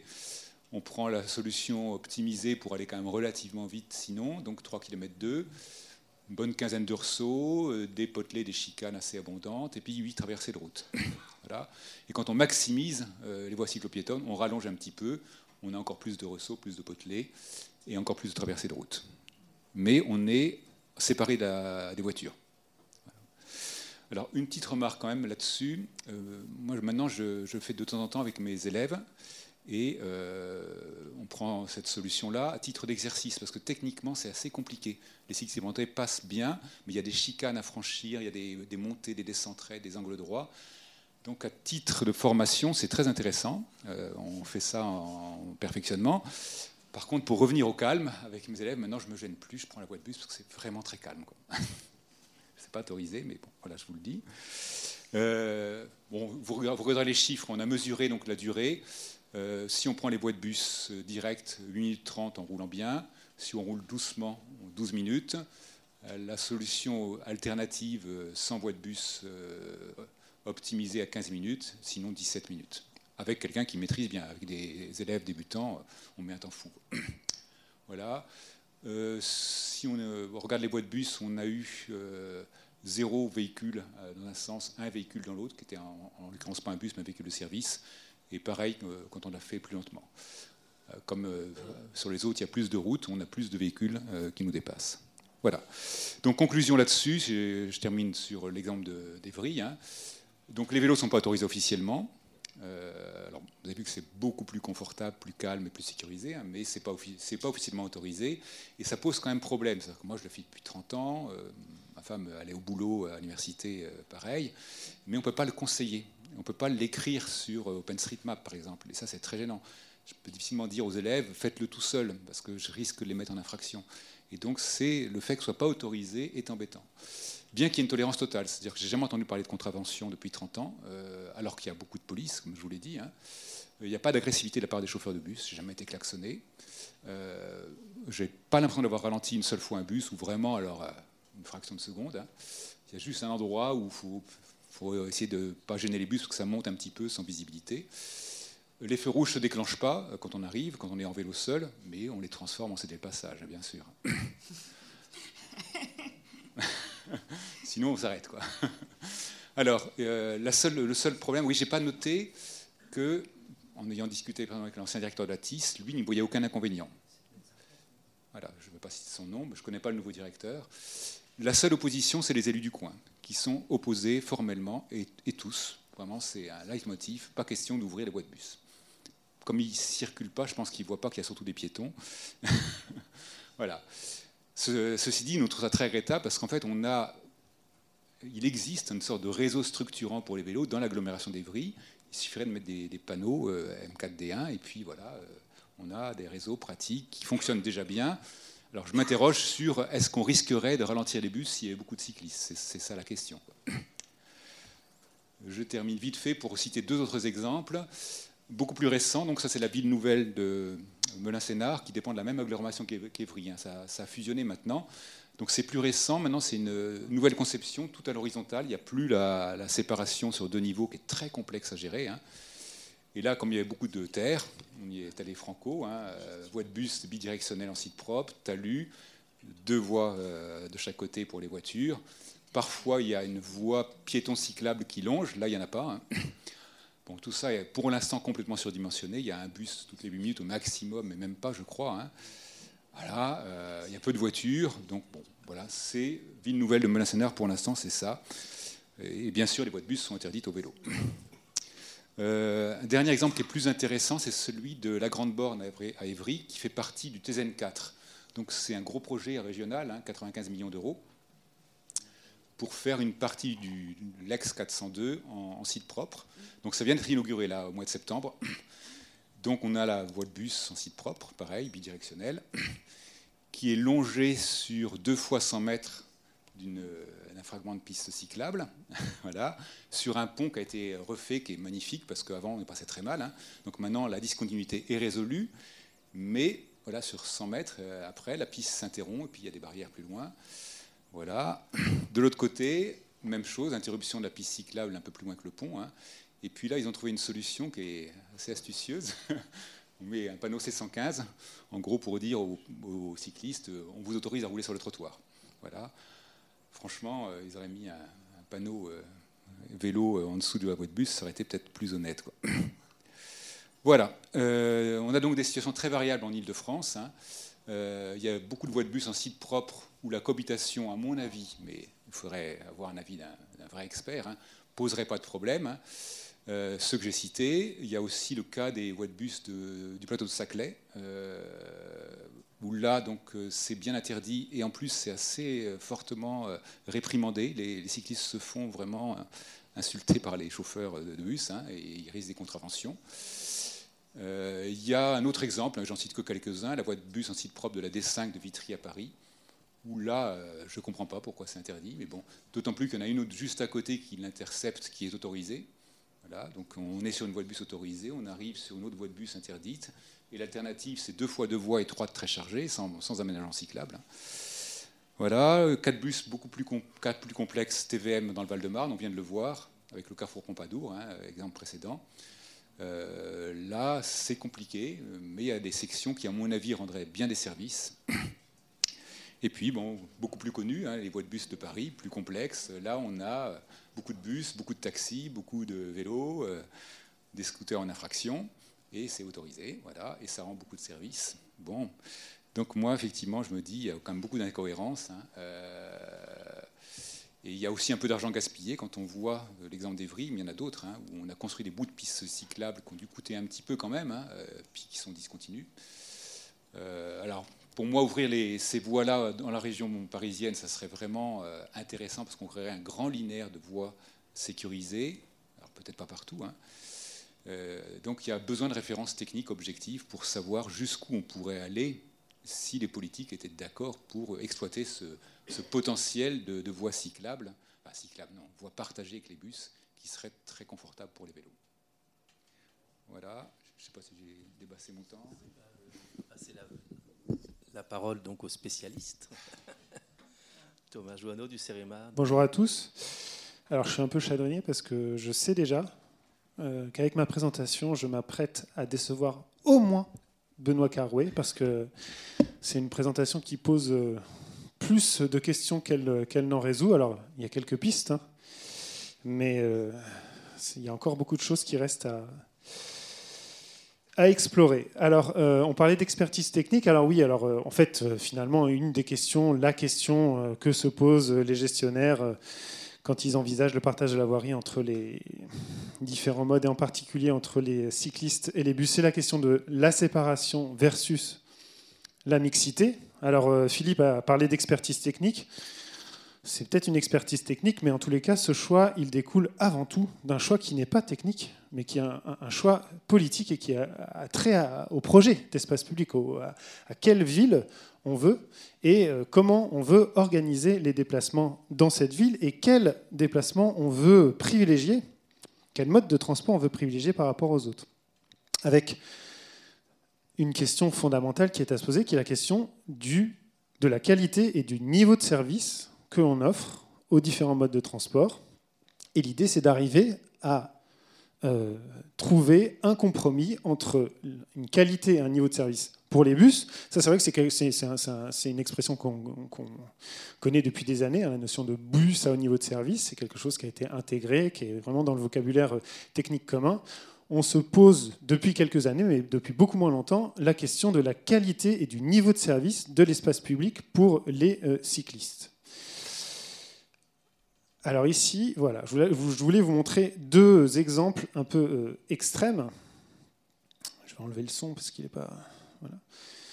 Où euh, finalement, euh, les, conditions d'intégration des cyclistes vont pas du tout se poser de la même façon. À droite, vous avez donc le, réseau de transport de bus d'Ottawa, donc au Canada, où la fréquence des bus est de l'ordre de 200 bus par heure. Hein, donc, voilà. Vous voyez, hein, c'est vrai que là, on se dit que euh, de mettre euh, des cyclistes, d'autoriser le, couloir bus aux cyclistes, alors au-delà de la question de la sécurité, déjà en termes de confort, c'est pas quelque chose qui est forcément euh, acceptable hein, si on veut, si on veut une, ville cyclable. Et puis sur votre gauche, vous avez un exemple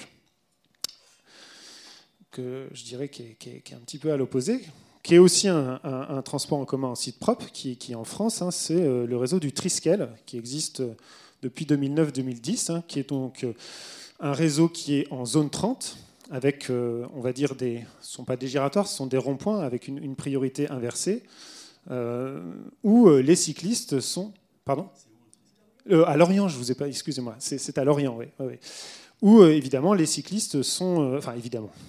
On a décidé, en construisant l'infrastructure, d'autoriser le couloir bus bidirectionnel axial à la fois aux cyclistes et aux taxis, et ça pose pas de, soucis, c'est quelque chose qui a été évalué. On a, on a regardé euh, les, euh, les accidents euh, avant-après, on a regardé un petit peu les pratiques.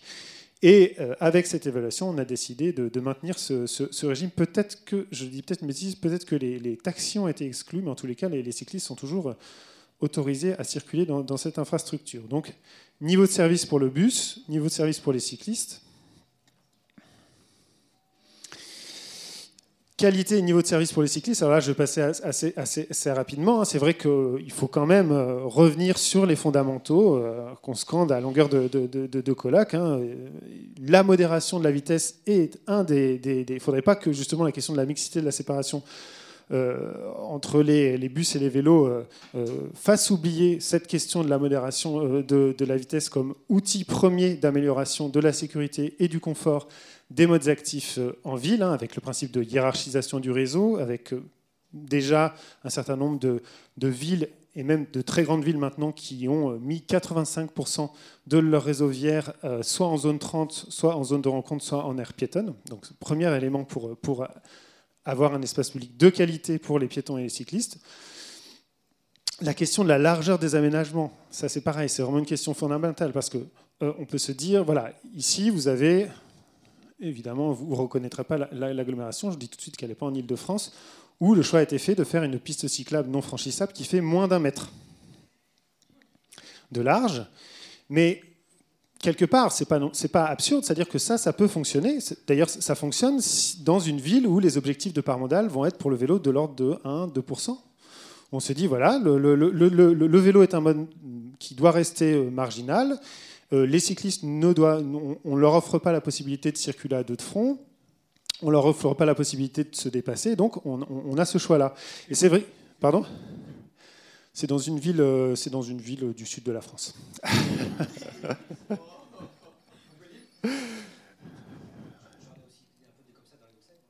Oui, mais, ce que je veux dire, c'est que effectivement, entre ça, le niveau de service produit par ça et le niveau de service produit par un couloir-bus ouvert au vélo même chargé, il est à comparer. C'est-à-dire que voilà, faut qu'on, on est à chaque fois, on, propose l'ouverture d'un, couloir bus au, cycliste versus un autre choix qui ne relève pas que de, la, technique. Et puis ici, je peux dire où c'est, c'est à Utrecht, dans les Pays-Bas, où euh, c'est, euh, c'est l'infrastructure euh, qui relie donc le centre-ville au centre universitaire qui a donc une très grande largeur, hein, plus de 4 mètres, avec euh, un trafic euh, de plusieurs milliers, je crois que c'est entre 10 et 15 000 euh, vélos jour qu'on voit sur, sur, sur cette infrastructure. Donc la largeur des aménagements, elle est fondamentale pour la qualité et le niveau de service qu'on offre aux cyclistes.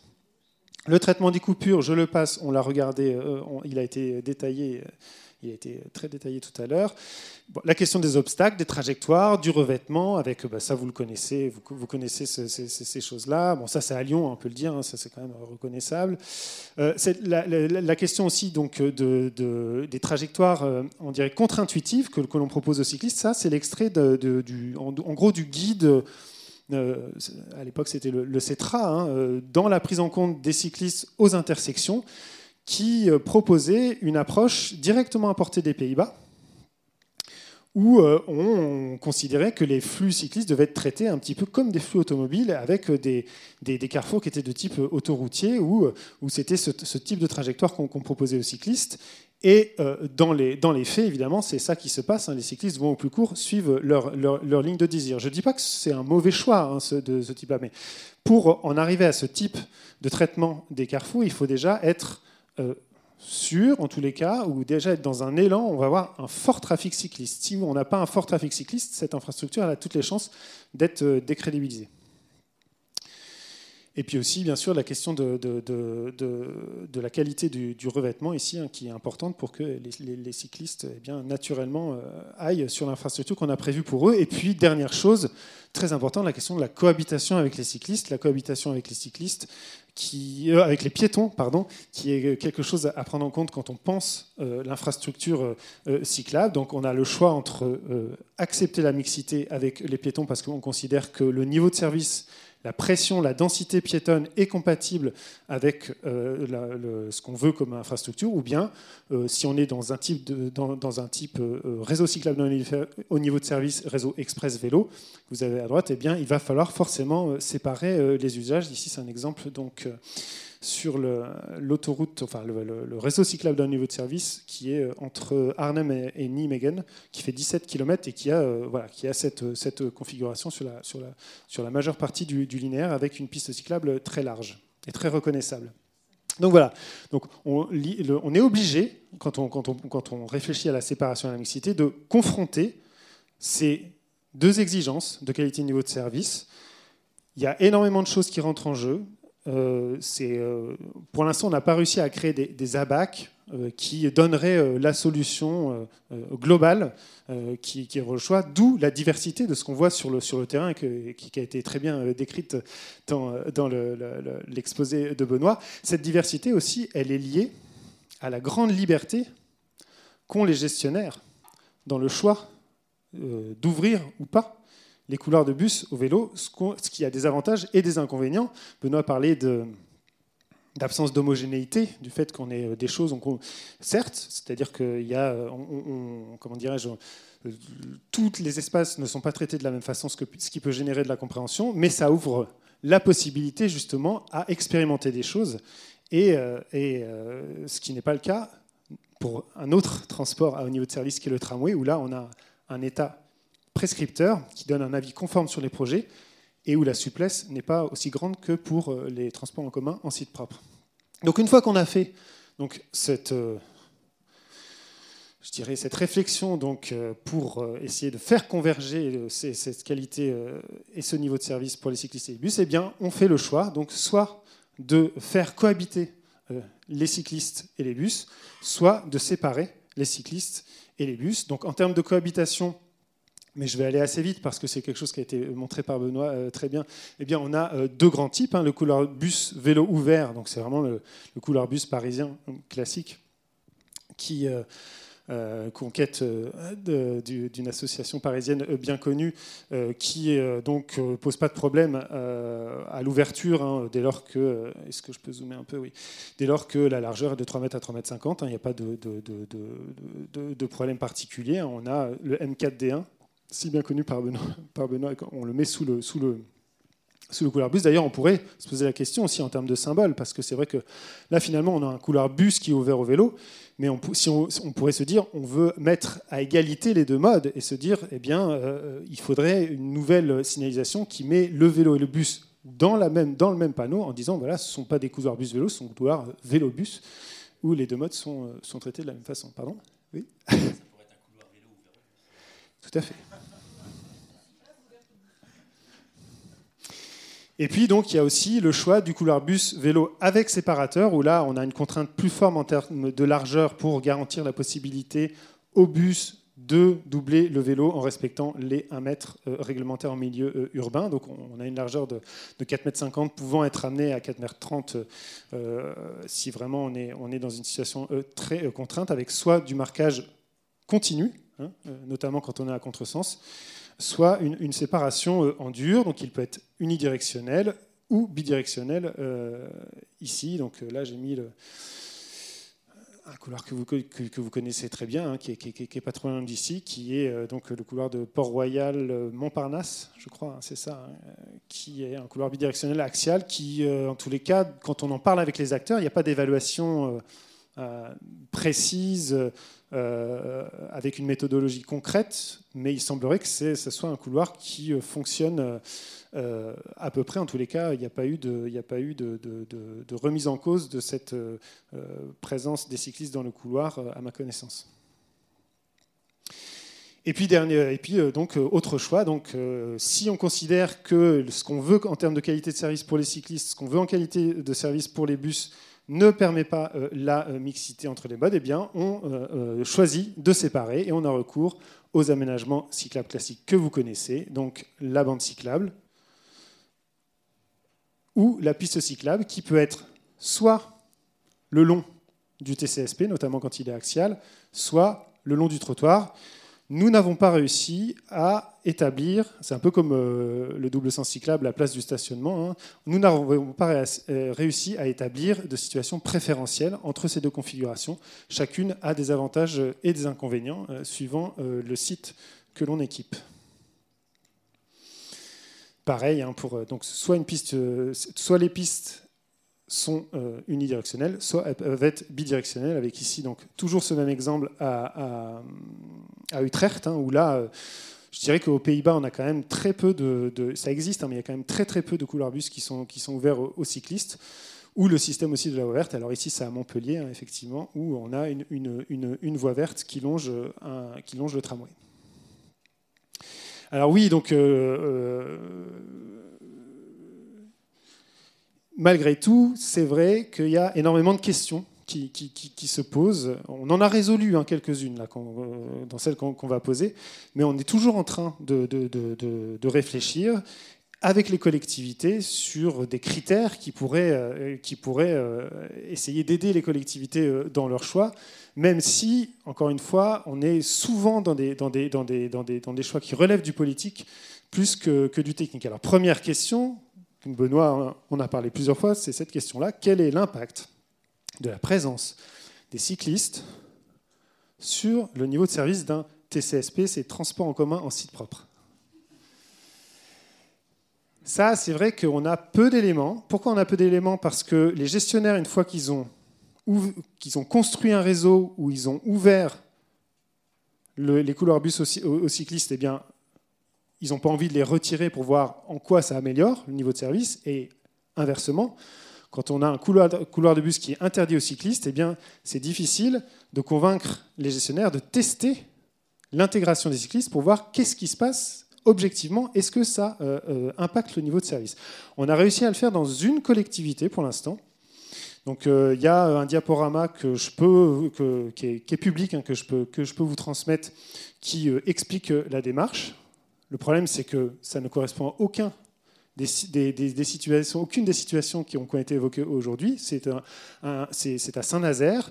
On a un couloir bus bidirectionnel axial en zone 30 avec une fréquence de l'ordre de 10 minutes pour les bus, une fréquentation cycliste très modérée, mais au moins on a eu un maître d'ouvrage qui s'est dit, eh bien, il y a une pratique, je vais légaliser cette pratique, moyennant quelques aménagements dont on, peut discuter d'ailleurs, et puis je vais voir ce qui se passe. Et donc les résultats globaux de l'évaluation, c'est que, alors un des, un des résultats, c'est qu'il euh, se trouve qu'il euh, y a un certain nombre de cyclistes qui sont légalistes, c'est-à-dire qu'en gros, ce bus qui était fréquenté par un certain nombre de cyclistes, eh bien, il est fréquenté par plus de cyclistes une fois qu'on ouvre le couloir bus vélo. Donc ça, ça peut aussi étonner, euh, en étonner euh, euh, certains. Je fais partie des gens qui ont été étonnés par, par ce résultat.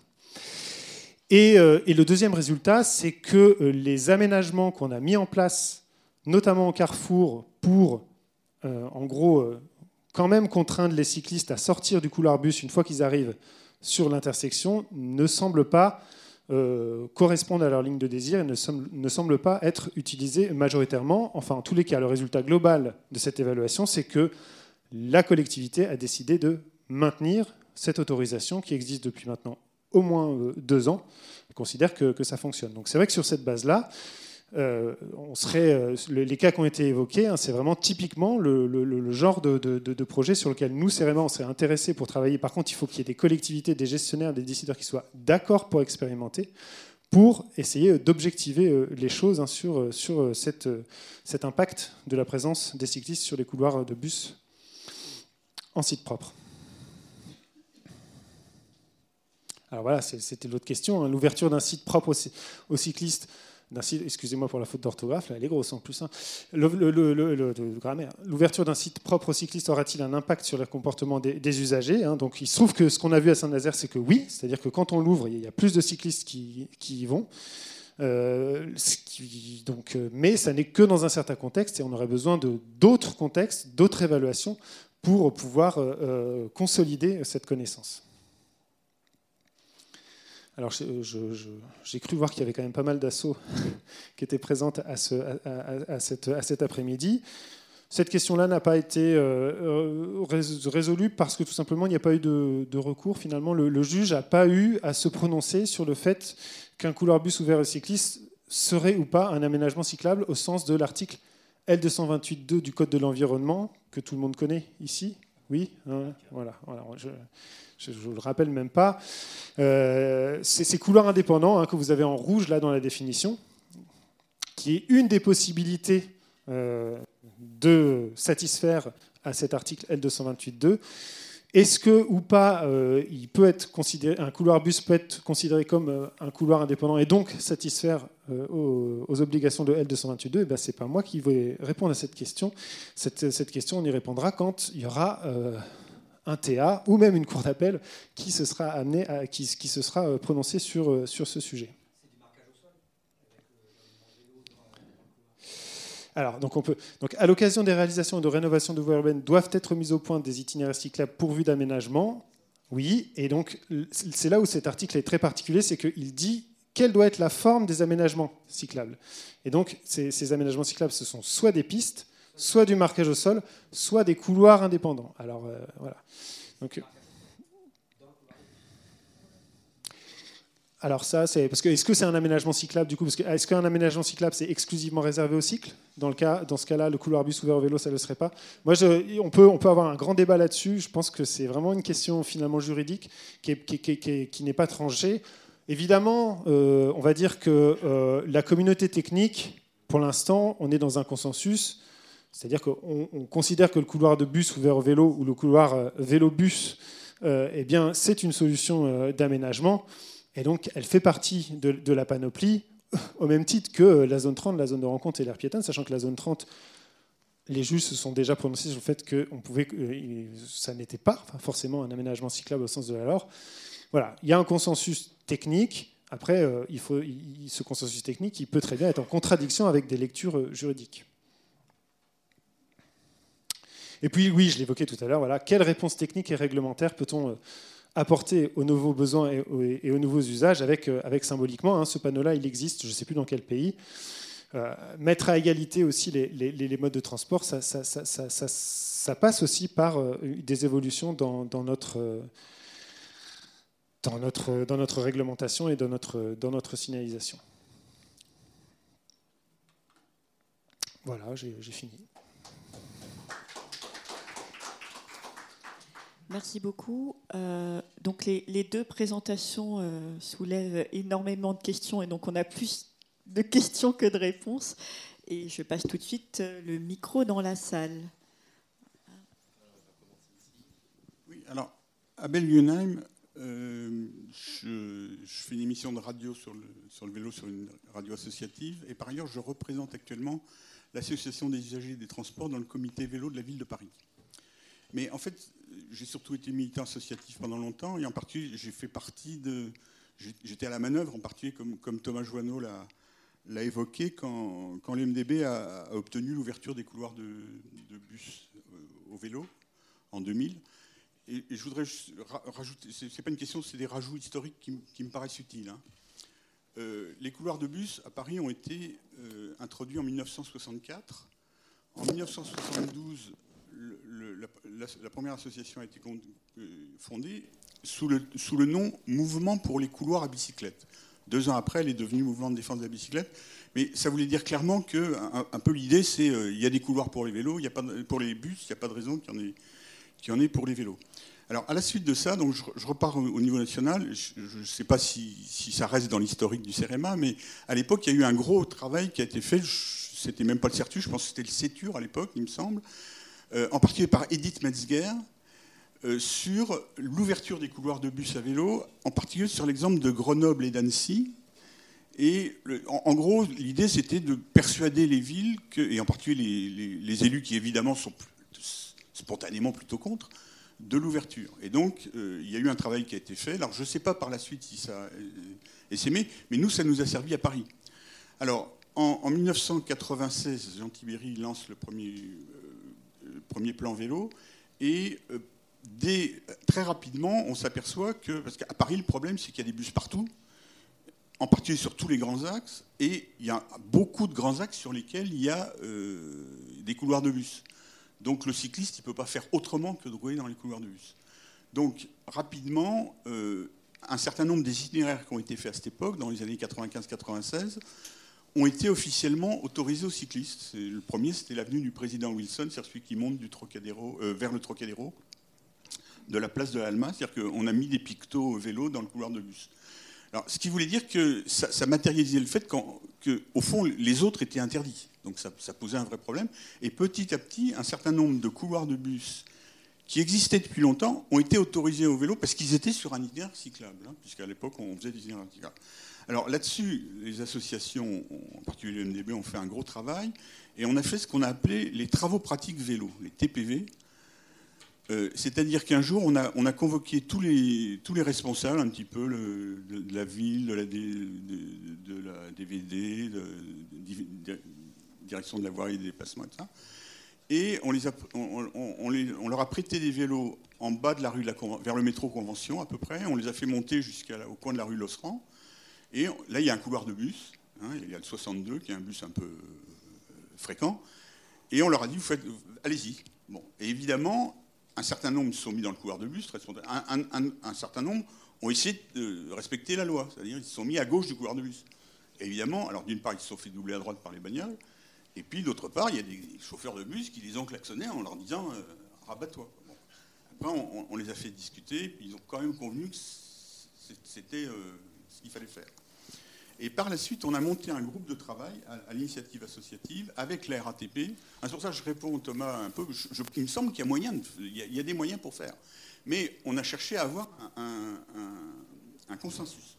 Donc on a monté un groupe de travail entre chauffeurs de bus et, et cyclistes, et aussi avec la, la direction de la RATP, et on a pris contact avec les autorités, ce qui fait qu'en mai 2000, il y a eu une grande réunion au cours de laquelle euh, le maire de Paris, Jean Tibéry, euh, Philippe Massoni, qui était le préfet de, police, et euh, Jean-Paul Bailly, qui était le directeur de la RATP, donc ont signé un accord dans lequel la moitié des couloirs une grosse moitié des couloirs de bus étaient officiellement autorisés aux cyclistes. Ensuite, il a fallu mettre des panneaux et tout ça. Donc, avant, de toute façon, il ne me semble pas à l'époque, on n'a pas entendu parler qu'il y avait des nouveaux cyclistes dans les couloirs de bus. Ça a balisé une pratique qui était celle de la plupart des cyclistes à l'époque. Il faut dire qu'à l'époque, la plupart des cyclistes étaient plus, expérimentés en moyenne que, certains qu'on voit maintenant. Et oui, ça, change quand même les choses. hein. Bon.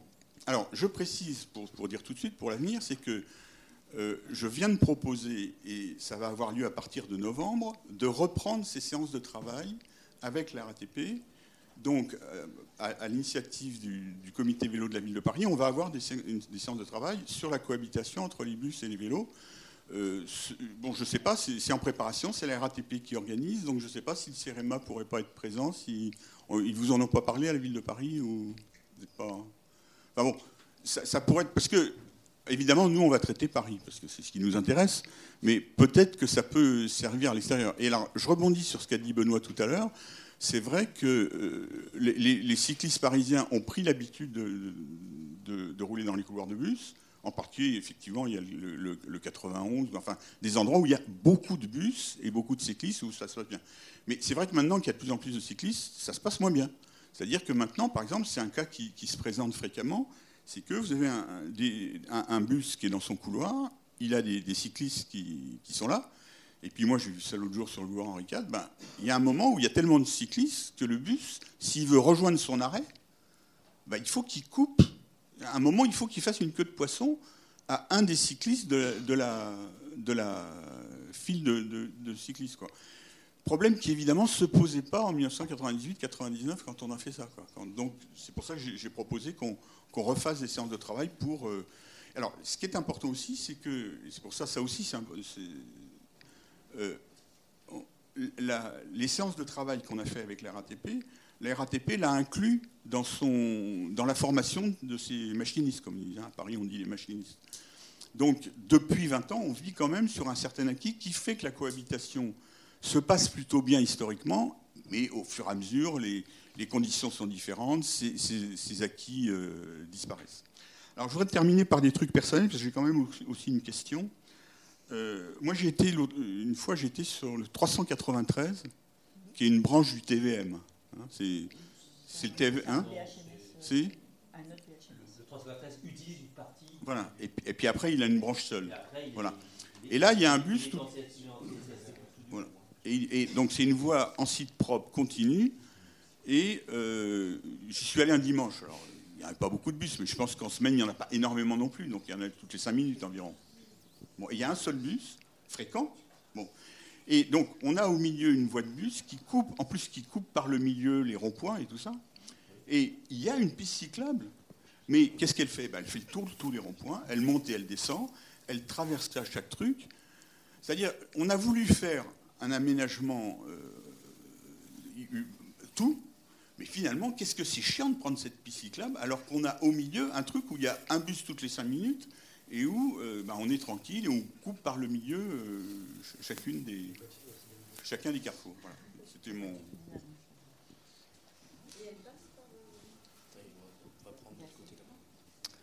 Oui, bonjour, Simon Laboré, porte-parole de l'association Paris en Selle, donc associatif et on voit les deux présentations étaient intéressantes, notamment celle sur Evry, et on voit les situations très différentes qu'on observe sur le territoire.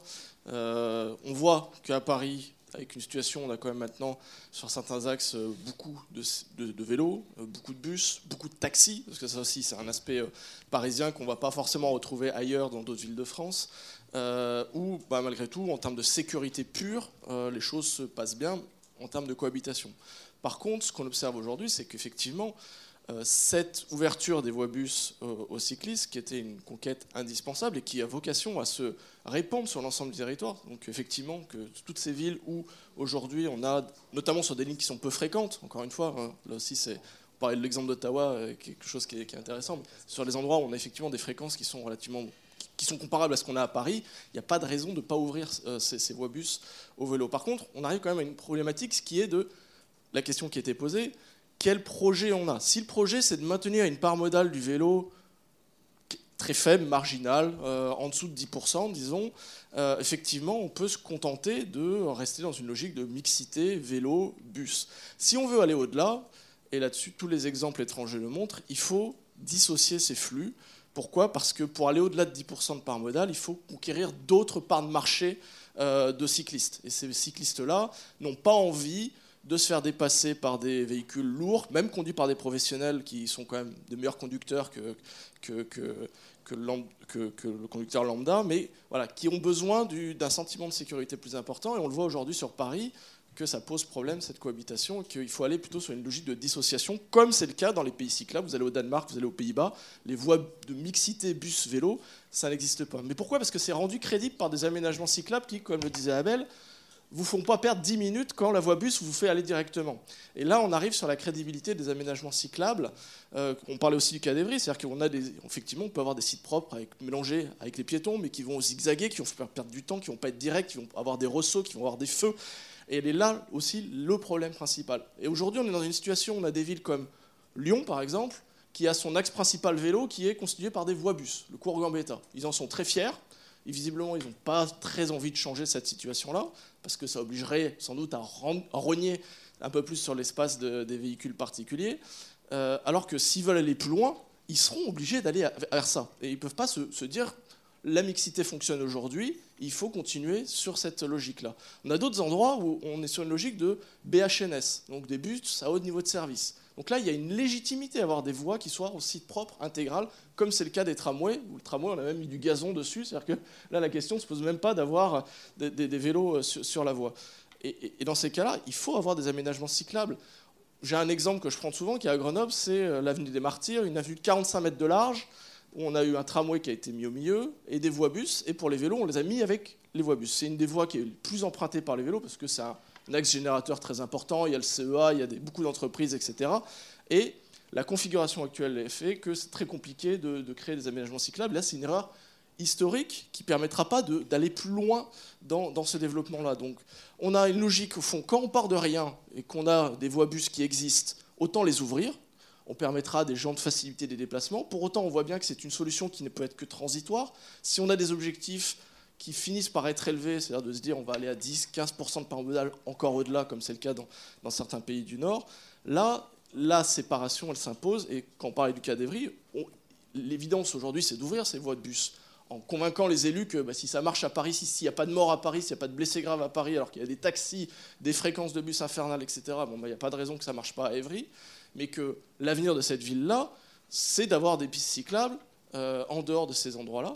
Donc ce sera une deuxième étape, je dirais. Mais effectivement, première étape là-dessus, je pense qu'il y a un consensus de toutes les associations cyclables, c'est d'avoir des voies de bus ouvertes au vélo. Ça, ça va être quelque chose qui devrait être même inscrit dans la loi de façon nationale, je dirais, d'une certaine manière. On parlait de, révision euh, de cette loi euh, qui va arriver bientôt, mais que cette mixité ne peut pas être inscrite comme un objectif en soi mais que ça oblige effectivement à faire quelque chose qu'on fait peu en France, c'est-à-dire à réfléchir à des aménagements cyclables qui soient de qualité et non pas simplement des dérivatifs ou des choses qui permettent de passer bon an mal an en renonçant à l'efficacité.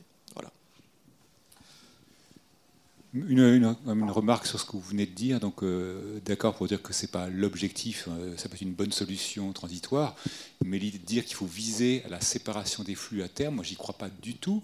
Euh, d'une part parce que du point de vue physique, je prends mon agglomération, il y a plein d'endroits où il n'y a pas la possibilité. C'est-à-dire que sinon, c'est ce qu'on voit, la, photo que j'ai montrée à, Grigny, il y a 100 mètres de piste cyclable, très bien, d'un côté, de l'autre, puis après, euh, d'un côté, on pourrait continuer, de l'autre, on ne pourra pas.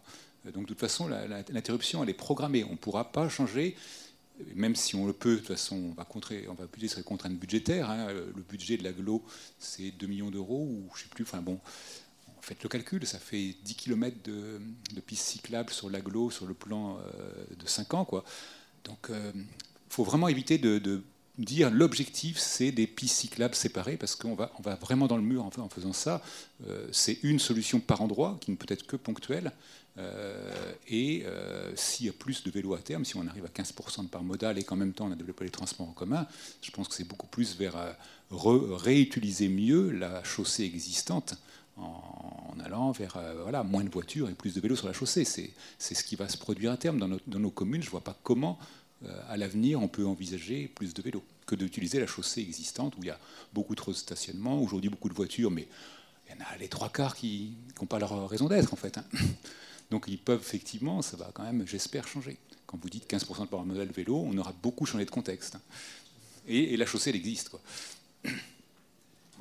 Voilà, et, et, on en revient du coup à la question de réduire la capacité de l'infrastructure routière. Euh, bon, je le répète, du coup, Mehdi Seget, euh, donc directeur de la ville de Montreuil. Euh, j'ai une question pour Thomas, mais peut-être que Pierre ou Philippe ou d'autres ont la réponse. En Ile-de-France, quasiment partout, je crois, les voies de bus sont ouvertes à la circulation des taxis. De droit ou de fait, en tout cas, les taxis roulent dans la plupart des voies de bus, sauf dans des situations particulières comme à Évry ou dans des infrastructures qui sont, qui sont très partagées. C'est l'exception, c'est autorisé. Eh ben, ah ben. D'accord. Ben, donc dans les villes que je, que je fréquente au quotidien, Paris essentiellement, mais aussi Montreuil, les villes qui sont autour de Montreuil, euh, les couloirs bus sont ouverts aux, taxis. En tout cas, les taxis les empruntent sans, sans, aucune difficulté, sans aucune vergogne. Et quand on parle des taxis, on parle aussi des VTC qui se prennent pour les taxis et qui considèrent qu'ils ont les mêmes droits que les taxis. Euh, est-ce qu'il y a des matérialisations euh, sur le terrain de signalisation qui permettent d'affirmer l'interdiction des taxis dans les voies de bus? Est-ce qu'il y a des, euh, des communes qui, euh, qui, le pratiquent pour euh, rendre clair le fait que cet espace ne doit pas être mélangé avec beaucoup d'autres véhicules que seuls les bus et les vélos, puisque, comme l'évoquait tout à l'heure Simon Labouret, la présence d'un grand nombre de véhicules motorisés dans une voie de bus est aussi hostile et, dissuasive pour la pratique des vélos dans, dans ces espaces. Euh, bah, pas de signalisation. Bah, oui, en, enfin, en tout cas, dans le Val-de-Marne, les gros, les gros TCSP du Val-de-Marne sont strictement interdits aux, taxis. Le TCSP du 393, il est interdit aux TACO. Le TVM est interdit, est interdit aux taxis également. Euh, bah, alors, il n'y en, a pas énormément. Enfin, peut-être Françoise pourrait peut-être me, ils sont tous interdits. Non, peut-être pas celui sur euh, l'avenue de Fontainebleau au Kremlin Bicêtre. Parce qu'il est ouvert au vélo, celui-ci.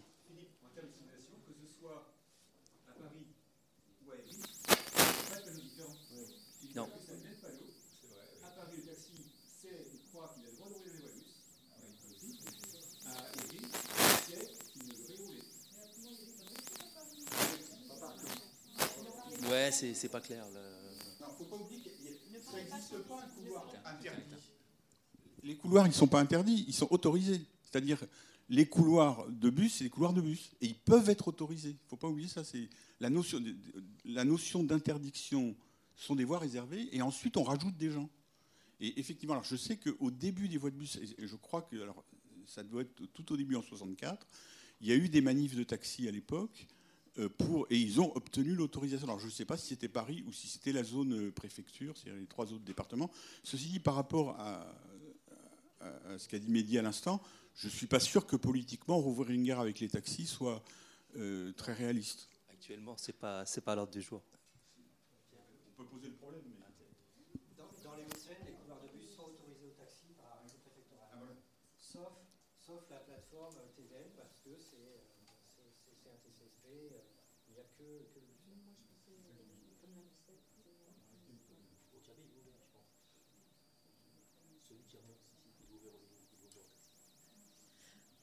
J'avais quelques interrogations. Donc Camille Gaumont à Pleine Commune, établissement public territorial. Euh, vous avez bien précisé qu'effectivement c'est un, une question politique de qu'est-ce qu'on veut prioriser. Le problème c'est que selon les cas, euh, l'autorité qui va un peu euh, avoir la main à la fin sur l'autorisation, la décision, n'a pas forcément toutes les clés en main. En gros, bah, en Ile-de-France, on a l'autorité organisatrice de transport, mais qui laisse quand même une marge de manœuvre assez grande sur les préconisations, puisqu'en fait, en gros, quand on est à 3 mètres, 3 mètres 50, c'est selon conditions de circulation, enfin, c'est relativement libre. Et donc, forcément, on a un poids assez important du gestionnaire, donc en l'occurrence, souvent la RATP, même s'il n'y a pas que la RATP. Et euh, c'est vrai que du coup, euh, pour une collectivité, pour décider d'un aménagement, derrière, déjà, il peut y avoir des voies où on a besoin d'autorisation un peu spécifiques, notamment quand on est à grande circulation. Et puis, par ailleurs, peut aussi se poser la question de la subvention, parce que euh, c'est aussi comment on va financer l'aménagement. Donc, c'est vrai que si on a un avis négatif du gestionnaire, qui va prendre sa propre logique. Donc euh, on, va dire qu'on peut comprendre de son point de vue qu'il n'ait pas envie d'ouvrir son couloir au vélo, mais du coup, si on a ces avis négatifs, ça peut aussi euh, poser un souci pour obtenir derrière une subvention. Donc ça pour dire que euh, du coup, la personne qui, va in fine mettre en place le projet aura pas forcément toute la marge de manœuvre. Et donc c'est vrai que c'est un peu dommage de ne pas pouvoir prendre en compte justement tous ces critères-là qui sont la qualité de service pour les vélos, la qualité de service pour les bus et l'espace public, ça peut être un peu difficile. Et d'autant plus que nous, pour le coup, on a eu clairement un retour de la RATP comme quoi ils durcissaient leur position sur l'ouverture des couloirs vélo au bus et qu'ils y étaient même encore moins favorables que dans les années précédentes. Donc euh, c'est vrai que si vous poursuivez votre groupe de travail, nous, ça nous intéresse vraiment parce qu'il y a une position qui est différente entre Paris et ce qui se passe autour. Euh, et puis euh, un autre point aussi, euh, un peu annexe, mais c'est vrai que dans l'ouverture des couloirs bus au vélo, on n'y pense peut-être pas forcément, mais parfois aux intersections, ça peut poser des problèmes de giration pour les vélos. En fait, quand on met en place une bande, une piste cyclable, on y pense à peu près systématiquement un peu moins quand on ouvre le couloir au bus. Donc ça nécessite aussi d'aller regarder qu'est-ce qui se passe au carrefour par rapport au SAS, parce que parfois on a un couloir vélo, de bus qui est très à droite et beaucoup de voies de circulation. Et en fait, pour le vélo, pour tourner, ça peut être parfois un peu compliqué. Donc voilà, c'est l'ouverture au couloir bus, mais il faut aussi regarder un peu euh, toutes les mesures qui vont autour. Oui, moi, je n'étais pas sur ce sujet-là que je voulais intervenir. Euh, il y aurait beaucoup à dire. Euh, y compris sur les derniers points techniques.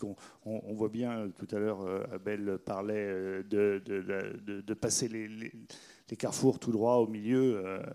Alors, il y, a, le problème de la, la, du déclenchement simplement euh, des feux qui sont déclenchés par un bus, mais, mais pas forcément par un vélo seul. Benoît l'a dit, euh, il faut deux vélos côte à côte pour, pour déclencher les boucles. Il y a plein de problèmes techniques qu'il ne faut pas négliger, ils existent et mais on peut trouver des solutions. Euh, tout problème technique, une fois qu'il est posé, la solution est, trouvable. Je voulais juste euh, donner un point d'éclairage sur une des questions qu'a posé Thomas en disant qu'il n'y avait pas encore de réponse. Il y a une ébauche de réponse quand même euh, sur l'application de la LOR. Euh, alors c'est un petit peu une réponse en négatif. Euh, C'est-à-dire qu'il y a deux arrêts récents de la Cour administrative d'appel de Paris qui ont refusé les recours faits par des, à la fois des, cyclistes et, des associations. Euh, les deux étaient sur des aménagements qui longeaient des voies de TCSP euh, en création.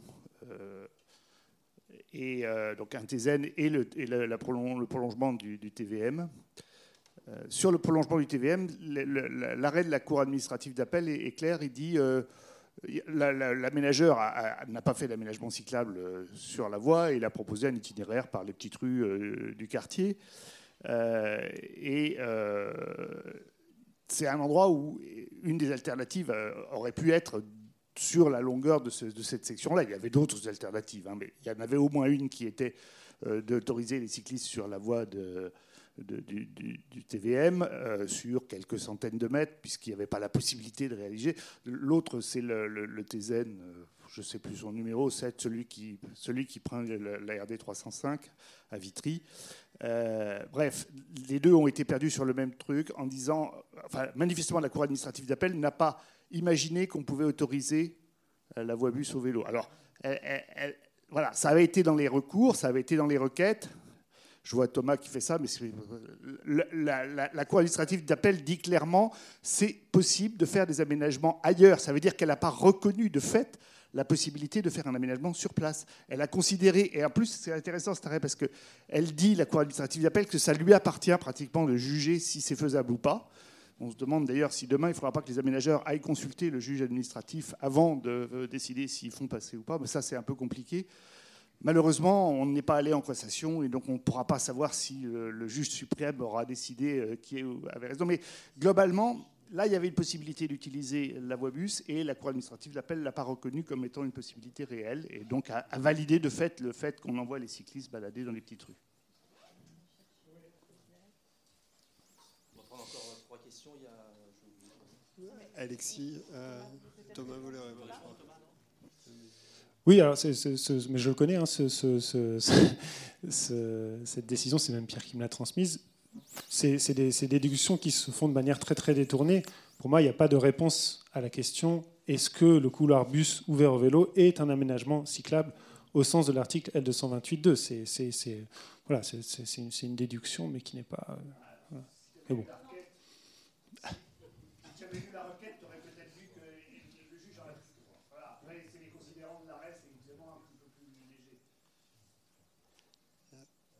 Alexis Frémaux, euh, mieux se déplacer à bicyclette toujours. Euh, juste pour dire que nous, on a rencontré euh, Île-de-France Mobilité, qui a la charge à la fois des bus et des circulations à vélo dans l'ensemble des mobilités. Et c'est vrai qu'eux nous ont dit que c'est un sujet sur lequel pour l'instant on ne donne pas de directive et on laisse les opérateurs décider. Sachant que l'opérateur, effectivement, son intérêt, euh, globalement, c'est pas de pas emmerder ses chauffeurs de bus avec euh, des cyclistes euh, dans les couloirs de bus. Quoi. Moi, je suis opérateur et la RATP, je pense qu'elle est dans la même logique. pourquoi j'irais défendre une position qui est contraire à mon intérêt particulier d'entreprise? Et donc là, moi, je pense qu'effectivement, l'intérêt d'avoir ce Île-de-France Mobilité qui est en charge de toutes les mobilités, ça serait d'avoir un positionnement qui soit clair, qui soit fondé euh, sur les études qui commencent à exister quand même, qui montrent que ça, surtout dans des secteurs où il y a peu de bus et peu de vélos, euh, que ça pose pas de difficultés majeures. Nous, on avait proposé même à Île-de-France Mobilité de faire des tests, des études, s'ils voulaient voir en Île-de-France euh, ce que ça donnait, notamment sur certains tronçons du TVM qui pourraient être ouverts, de leur dire on teste, on peut même mettre en place, si vous voulez vraiment être assuré des règles, par exemple sur le fait que les cyclistes ne doublent pas les bus quand les bus s'arrêtent, ce qui peut être un moyen aussi de rassurer les chauffeurs de bus sur le fait qu'ils ne vont pas doubler redoubler 4-5 euh, fois de suite le même cycliste. Euh, parce que on a à peu près la même vitesse, mais pas du tout sur la même euh, linéarité, en fait, parce que le cycliste continue à une vitesse lente et le bus passe son temps à accélérer, ralentir, s'arrêter. Et donc ça, ça peut être effectivement un sujet. Et, et pour l'instant, on n'a eu que des fins de non-recevoir. Donc c'est aussi un discours à passer aussi euh, à l'autorité organisatrice de prendre un peu ses responsabilités à un moment en donnant des consignes, parce qu'effectivement, les opérateurs de bus ne vont pas le faire par eux-mêmes, parce qu'ils n'y ont aucun intérêt.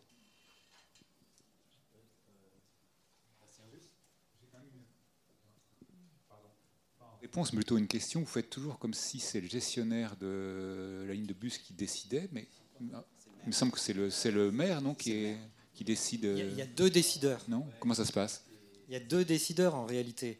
Il y a celui qui va aménager, qui est plutôt le, celui qui est propriétaire et gestionnaire de la voirie. Et puis, effectivement, le maire qui a la police de la circulation la plupart du temps.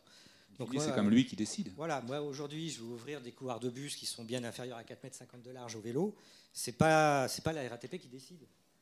Hein, Chez nous, c'est bien les maires qui, qui bloquent et, non pas la TIS. Hein. C'est après, ce qui est. Pardon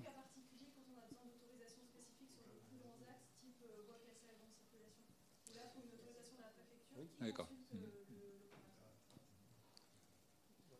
Pour, Oui, euh, donc euh, effectivement, hein, l'autorité organisatrice a quand même un rôle, un moment, euh, surtout quand le transporteur va expliquer que ça lui fait perdre de la vitesse commerciale. Du coup, ça a des coûts financiers et du coup, ça remonte, ça remonte à l'autorité organisatrice assez vite. Là-dessus, je pense qu'il y a un levier à mobiliser et sur IDFM, ils avaient l'air assez ouverts. je pense à un exemple à Arcueil un peu particulier, mais qui était le rôle du CRMA justement c'est-à-dire de dire, bah, si le CRMA nous dit qu'on peut l'expérimenter, alors ok, on veut bien essayer. Donc je pense que c'est aussi quelque chose où à un moment, on a besoin d'avoir euh, peut-être euh, voilà, la, doctrine qui évolue au-dessus pour que les gens osent, osent se lancer. Et euh, dernière chose par rapport au, couloir et au, hum, franchissement des carrefours, on a quand même des exemples, nous, donc je repense toujours au 393 dans le Val-de-Marne, où on a des systèmes de détection soit par boucle, soit bientôt a priori par ondes radio des bus traverser les carrefours. Ou donc les bus, et c'est tout l'intérêt du couloir, c'est que le bus traverse le carrefour trois ou quatre fois plus vite que les voitures. Ça marche très bien pour les bus. Aujourd'hui, je vois pas bien comment ce type d'aménagement pourrait être ouvert au vélo, quoi, dans sa conception.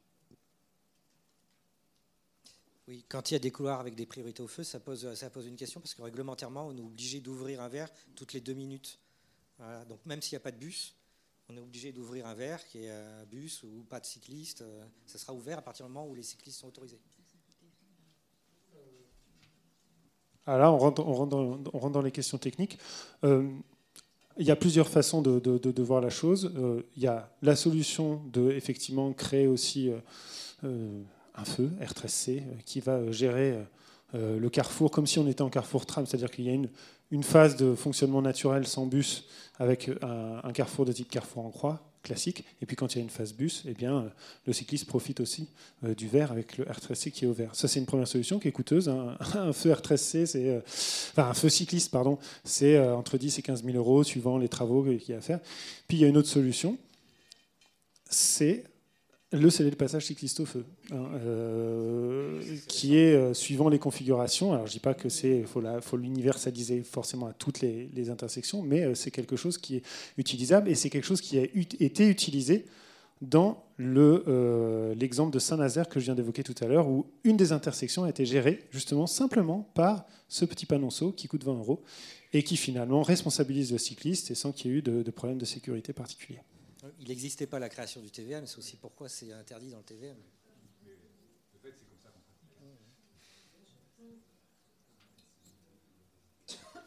Euh, s'il n'y a plus de questions sur ce thème, non. On va passer donc au point suivant. Euh, donc le développement des vélos cargo est, en, expansion actuellement en, en Ile-de-France. On voit beaucoup d'entreprises se développer. J'ai vu des plombiers, j'ai vu des menuisiers. Voilà. Euh, et nous avons choisi aujourd'hui de vous présenter une association euh, qui réalise une opération qui, à mon avis, pas du tout intuitive. C'est du déménagement à vélo. Alors on va se dire quoi? Déménager un appartement à vélo? Comment fait-on? C'est c'est assez particulier. Euh, voilà, comment on fait pour, pour, transporter une machine à laver sur un vélo. Donc, euh, je, vais laisser la parole à Monsieur Adrien Calvez, qui va nous parler euh, de son association Carton Plein. Ok, super. Alors, merci beaucoup de me donner la parole ici. Bon, J'entends parler. S'il vous plaît, merci. Oui, s'il vous plaît. yes. Donc je disais merci au CEREMA euh, pour cette invitation euh, dans ce bel endroit qu'il y a eu. C'est vraiment une belle découverte. Je vais vous parler de carton plein et de déménagement à vélo. Voilà. Donc c'est parti. Donc carton plein est une association. Moi je m'entends en fait. Euh, c'est un peu bizarre. Ouais, bon c'est pas grave. Les micros, j'aime pas trop ça. Alors, ceci étant dit, je vous parlais de Carton Plein. On est une association d'insertion euh, professionnelle. On est basé à Paris et on réalise donc des déménagements à vélo. Alors, ça paraît euh, fou, un peu incroyable, mais ça n'est pas tant que ça en fait. Ça marche même très bien. On a des grandes remorques et des vélos électriques. Pas 60 km, plutôt 10. Euh, un petit historique peut-être de c'est quoi Carton Plein. Donc c'est une association qui est euh, créée en 2012. On- ça naît d'une rencontre entre un gars de la rue et un bénévole du Secours catholique euh, dans le 18e arrondissement. Et ça commence en fait par collecter des cartons pour les faire recycler. Déjà vélo triporteur. Pourquoi le vélo? Parce qu'on travaille avec des gens de la rue. Et euh, les gens de la rue, c'est les plus exclus et c'est des personnes qui n'ont pas forcément le permis de conduire. Donc ça paraît. euh. Nos livreurs, en fait, on ne pouvait pas leur donner un camion entre les mains parce qu'ils ont des problèmes d'addiction. Il y avait ces problématiques-là qui étaient fortes et qui le sont toujours. Et le vélo, pour ça, est en fait un outil pratique parce qu'on peut vite le prendre en main. On a tous déjà plus ou moins fait du vélo. Alors on les forme, on les accompagne. Hein. C'est pas seulement euh, tu as 8 nuits 6 et tu montes sur le vélo. Ça marche pas comme ça. Il y a tout un accompagnement. Euh, donc en 2014, on a recruté les premiers salariés en insertion. Euh, en fait, on est euh, labellisé par la ville de Paris dans le cadre d'un dispositif qui s'appelle le DPH, donc le dispositif Premières Heures. En fait, les gens qui sont à la rue, pour travailler, c'est très compliqué. Ils sont en, en rupture et le cadre qu'on leur propose, le plus accessible, c'est le chantier d'insertion. Donc, le chantier d'insertion, c'est 26 heures de travail par semaine pendant deux ans. Autant dire que quand on a vécu euh, à la rue pendant quelques années, quelques mois, aller bosser 26 heures par semaine, c'est impossible. Donc nous, en fait, ce qu'on propose, c'est 3 à 6 heures de travail par semaine pendant un an. C'est remobilisant. Et le prétexte à ça, c'est le descotchage des cartons, le réemploi des cartons. Le vélo vient euh, aussi euh, comme prétexte, mais ça vient après. En 2015, donc, on lance les déménagements à vélo. Donc, on s'inspire en fait de ce qui existe déjà au Québec, à Montréal. Vous avez peut-être déjà vu des, photos, des visuels. Il y a cette espèce de grande transhumance le premier week-end de juillet euh, à Montréal où tout le monde déménage et il y a une boîte qui depuis 2007 fait ça à vélo. Il y a des types à Rennes qui ont importé ça, tout en vélo. Ils ont créé des franchises un peu partout en France. Et nous, Carton Plein, on a juste importé le concept à Paris avec la dynamique sociale, avec des gens de la rue toujours qu'on forme et qu'on accompagne pour faire un déménagement.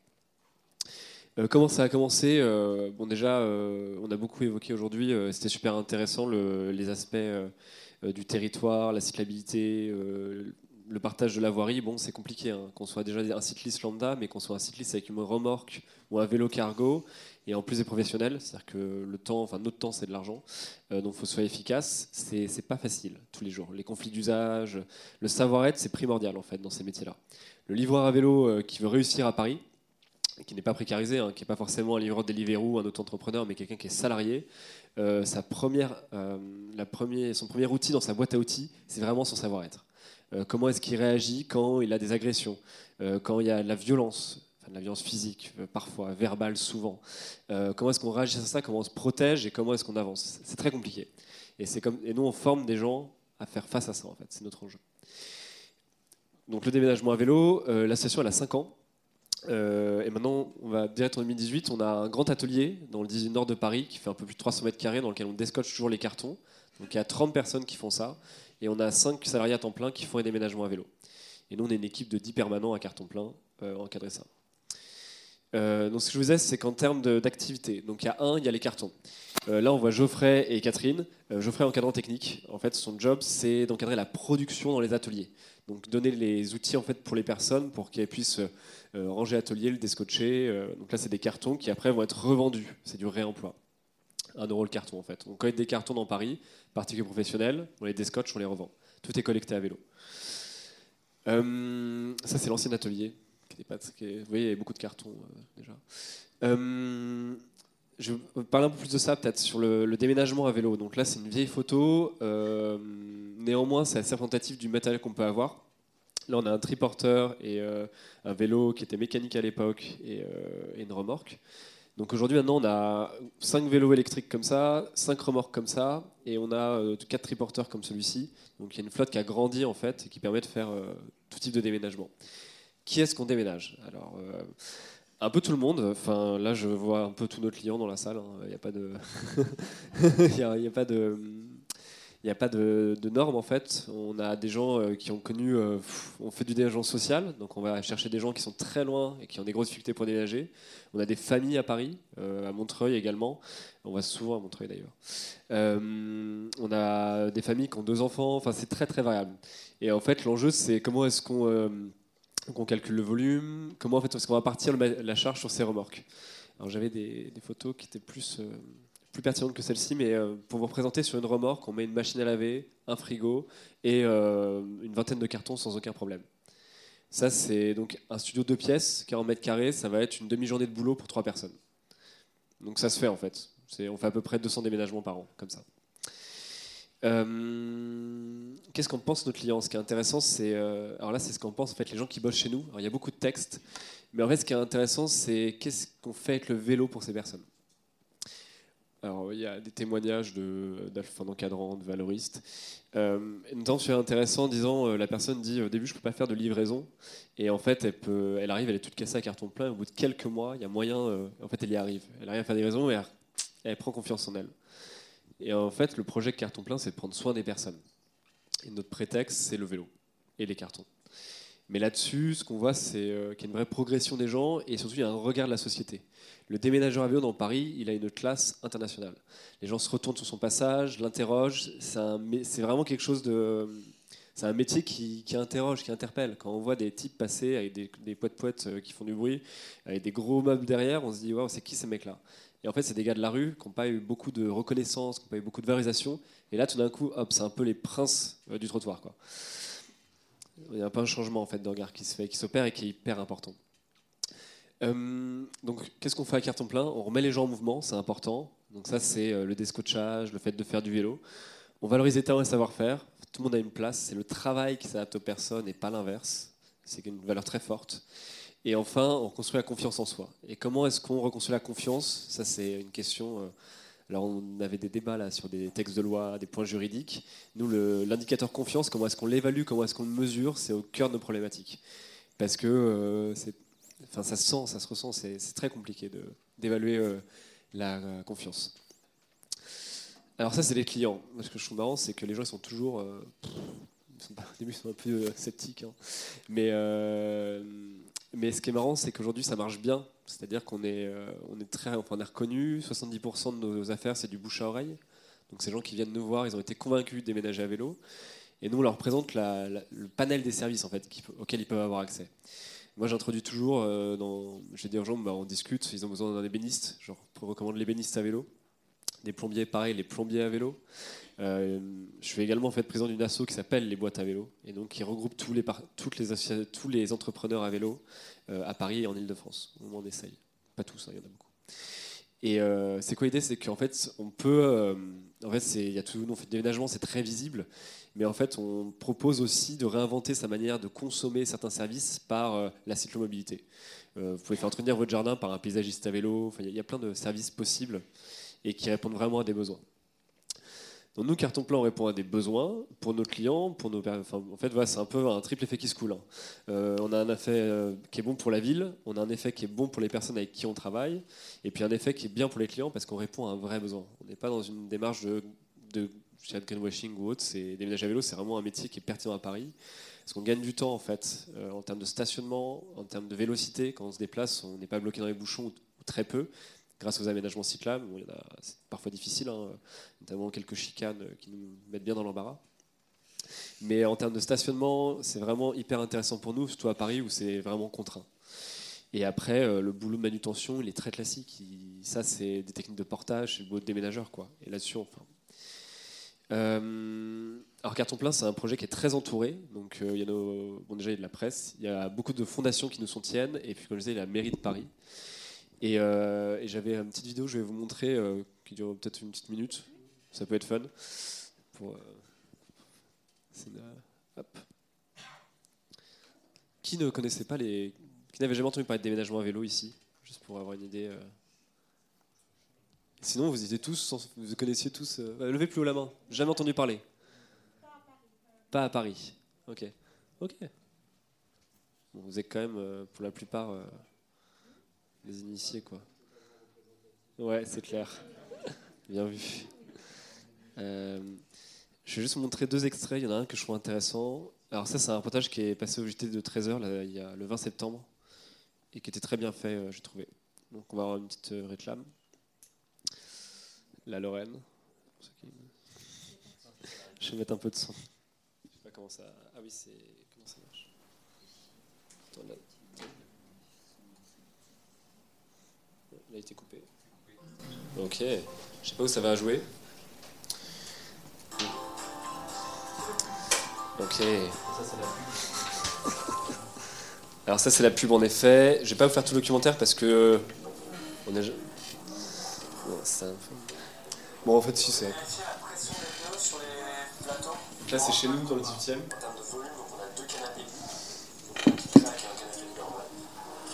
Dans cette société parisienne, un déménagement, c'est du sérieux. Même si les véhicules peuvent surprendre. Une simple carriole attachée à des vélos. Un peu. Dans avec Voilà. Il y a un peu de mise en scène qui m'échappe. hein. une solution adaptée pour déménager et ça se fait à vélo. Il y a de la mise en scène.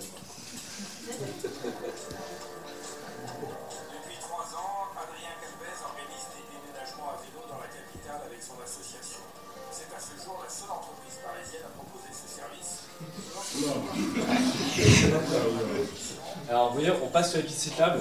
C'est juste, hein, mais, euh, mais c'est- heureusement quoi. C'est zone 30, je crois là. Je jeune de rencontre. Alors là, c'est. Bon, là, après, c'est. un-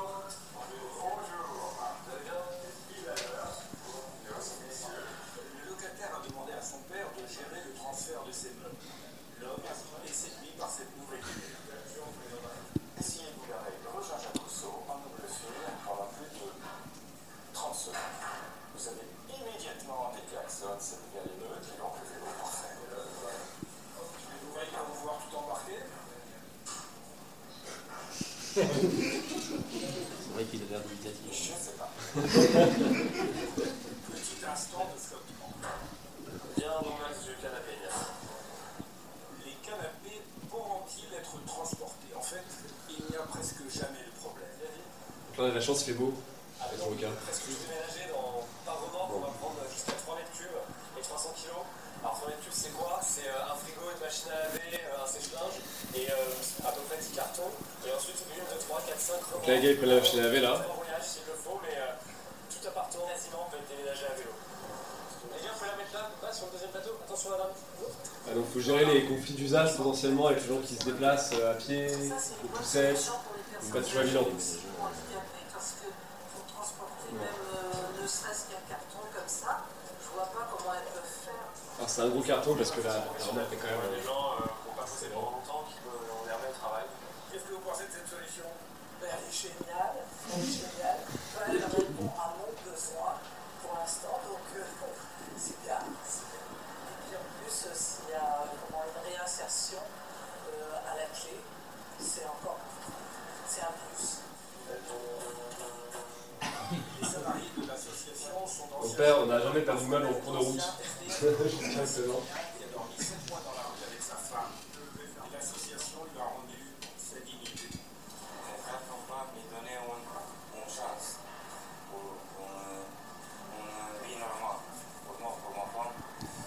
au plan, c'est mon famille qui m'a m'a adopté.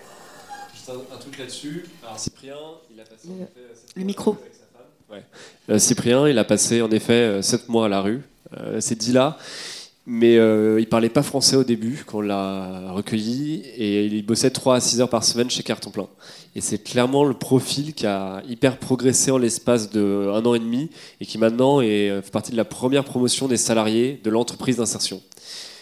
Euh, et il bénéficie d'une formation en fait à la logistique urbaine qu'on a créée, donc formation autour du vélo et la logistique euh, en zone urbaine dense. Voilà. Ça s'appelle euh, la formation au métier de cyclo-logisticien. Voilà.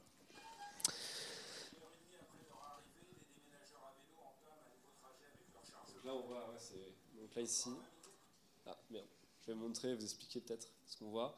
Donc là, on voit, on voit ici, là, il y a un canapé, enfin, il y a deux canapés l'un sur l'autre, quoi. Enfin, c'est pas, c'est pas exceptionnel. Et euh, là, il y a peut-être un petit manque de protection en termes de couverture, je trouve.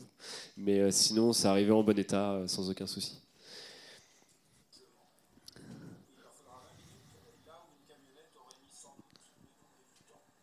Une des raisons pour lesquelles le déménagement à vélo est moins cher. Celui-ci aura coûté 300 euros contre 500 euros pour un déménagement traditionnel. La formule prend. La société compte déjà 5 salariés et double ses commandes chaque année. Voilà. C'est euh, petite illustration de ce qu'on fait en image, qui était plus fun, selon moi. Ok. Hop. Ben voilà. Si vous avez des questions, je suis tout Merci beaucoup.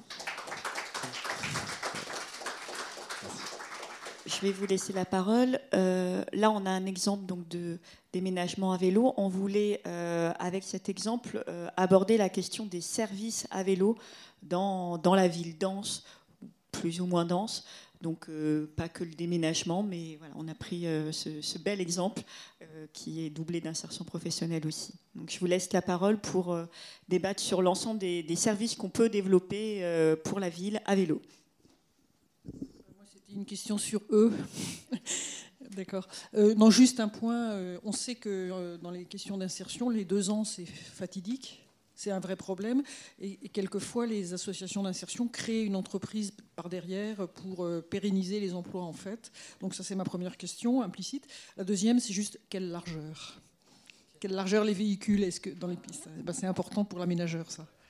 Alors, euh, pour la question de la suite de parcours, en effet, c'est très juste. Il y a un souci euh, d'orientation des personnes dans beaucoup de structures d'insertion. Ce n'est pas le cas de carton plein. Aujourd'hui, on a créé cette structure d'entreprise d'insertion pour répondre à la demande du client. En fait, en embauchant les personnes, euh, donc il faut voir, euh, il y, a- deux programmes d'insertion à carton plein. Les premières heures, donc là, c'est 30 personnes chaque année accompagnées et 60% qui trouvent un emploi dans une autre structure chantier d'insertion, entreprise d'insertion. Les 40% restants, euh, il y a un décrochage, on on peut pas à 100%, c'est- enfin c'est quand même un truc humain. Et pour euh, l'entreprise d'insertion, en fait, donc au début, on disait aux gens qui faisaient du DPH, on te paye des heures sup pour faire des déménagements. Mais euh, au niveau du dialogue social avec la ville de Paris, nos partenaires, ça faisait plus sens au bout d'un moment de, des mecs de la rue qui font du déménagement à vélo euh, perdaient le fil. Quoi. Donc on a créé l'entreprise d'insertion pour ça pour en fait répondre à cette demande de, sur les déménagements et euh, qui, est, qui est- qui est forte. Et la largeur des remorques, c'est 2 mètres de long sur 1 mètre de large, grosso modo. Euh, oui, euh, Simon Labouré, euh, porte-parole de Paris moi, j'avais, du coup, c'est une question un peu redondante par rapport à ça. C'était comment vous faites à Paris pour utiliser les aménagements cyclables qui sont souvent assez étroits, on va dire. hein? On peut parler du boulevard Magenta, mais c'est pas le seul, malheureusement. Et d'autre part, une question très différente, mais qui est peut-être plus ouverte à d'autres interlocuteurs. Quelle solution on a à Paris pour se débarrasser de tous ces camions immenses et vides, la plupart du temps, qui sont là chargés au tiers, au quart, au cinquième, euh, au dixième de leur capacité, euh, avec une logistique urbaine qui soit plus efficace, euh, alors même qu'elle se développe de plus en plus. hein, L'explosion de, la vente sur Internet, etc. Les livraisons à différents sites. On a aujourd'hui un cas emblématique avec le, quai de Sterlitz, avec maintenant des, camions de livraison tous les jours sur une nouvelle piste cyclable qui a été faite, avec visiblement une logistique qui n'a pas du tout été intégrée dans le projet. Et c'est aujourd'hui vraiment un point essentiel de- d'amélioration du cadre de vie de nos villes que de gérer cette logistique avec notamment des, vélos et de pouvoir se débarrasser de, tous ces gros camions qui sont dangereux, qui prennent de la place et qui sont vraiment pour la plupart inutiles en termes d'efficacité. Alors, sur la réglementation du transport de marchandises, euh, les villes peuvent faire des choses. Je pense notamment à Strasbourg récemment qui a un plan de lo- logistique urbaine qui est assez innovant. Au niveau de l'île insulaire de Strasbourg, euh, les camions ne peuvent plus rentrer. Ils ont dû mettre en place des espaces de logistique de proximité à l'entrée pour redistribuer les marchandises dans Strasbourg à vélo. Euh, Paris, c'est euh, c'est pas que c'est compliqué, mais c'est impossible de se passer de camions à Paris, je pense. Il y aura toujours des camions pour la logistique. Mais après, comment est-ce qu'on peut rationaliser les flux, passer à des camions électriques, hydrogène? Et comment est-ce qu'on intègre le vélo comme étant une maille de ce transport-là, cette finesse-là? Euh, On est sur des logiques industrielles. Notre logique reste quand même très artisanale. Euh, les industriels commencent tout juste à se saisir de ces questions-là. Euh, des entreprises comme DHL, comme UPS, comme Chronopost font des expérimentations un peu partout en Europe sur la, sur cyclo-logistique. Néanmoins, il n'y a pas encore, en effet, une massification de cette manière de faire. Après, nous, comment est-ce qu'on se déplace Euh, Avec intelligence, on essaye. Euh, et surtout, euh, ce que je disais plus tôt, c'est l'important, c'est le savoir-être quand on se déplace à vélo. Quel, quel message on transmet en tant que professionnel à vélo aux autres usagers de la route? C'est-à-dire que moi, je porte le message, je représente carton plein quand je suis à vélo. Donc euh, j'ai un devoir d'exemplarité en fait, de, en termes de respect du code de la route, euh, d'attitude vis-à-vis des autres usagers. Et donc on fait œuvre de pédagogie sur ça. Il n'y a pas de solution miracle. Et quand il y a des, des endroits qui sont bloqués, euh, c'est pareil, c'est une œuvre de pédagogie avec euh, les gens qui bloquent ces espaces-là. Ça prend du temps, mais, euh, mais les gens qu'on a avec nous, euh, on a, c'est notre stratégie pour euh, les faire monter en compétences. Voilà. Très bien, je ne sais pas s'il y a d'autres questions. Oui, Pierre. Faut développer une image positive du vélo et euh, du vélo dans la ville et ça permet aussi à l'ensemble des, habitants et des usagers de, voir euh, euh, ce qui est possible à faire à vélo et de pas forcément de contrer un peu l'image négative des fois qu'on peut avoir que certains peuvent avoir sur les, les cyclistes. Peut-être juste un détail sur le truc du camion vide. Euh, alors les logiciens sont pas tous des gros débiles. Euh, je pense qu'il y a des, choses à. C'est pas évident euh, de la logistique dans Paris. Il y a beaucoup de contraintes, il y a des horaires, etc. Mais je, moi, c'est plutôt sur les artisans qui est un vrai vecteur de transformation qui est important. Euh, le plombier à vélo, ça, c'est des modèles qui marchent bien parce que quand on regarde les camionnettes des artisans dans Paris, en fait, 80, elle est pleine la camionnette, mais 80% de ce qu'il y a à l'intérieur ne bouge pas. Euh, c'est-à-dire ça bouge pas, ça reste tout le temps là et ils s'en servent une fois par mois. Ils ont besoin tous les jours, les artisans, certains, pas tous. hein. Le mec qui fait euh, des charpents, des choses comme ça, c'est différent. Mais euh, les plombiers, les électriciens, les serruriers, ils ont besoin euh, de très peu de matériel en fait au jour le jour.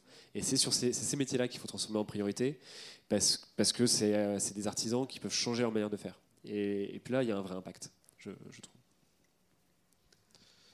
Oui, j'ai probablement pas été Pierre Toulouse. J'ai probablement pas été très attentif.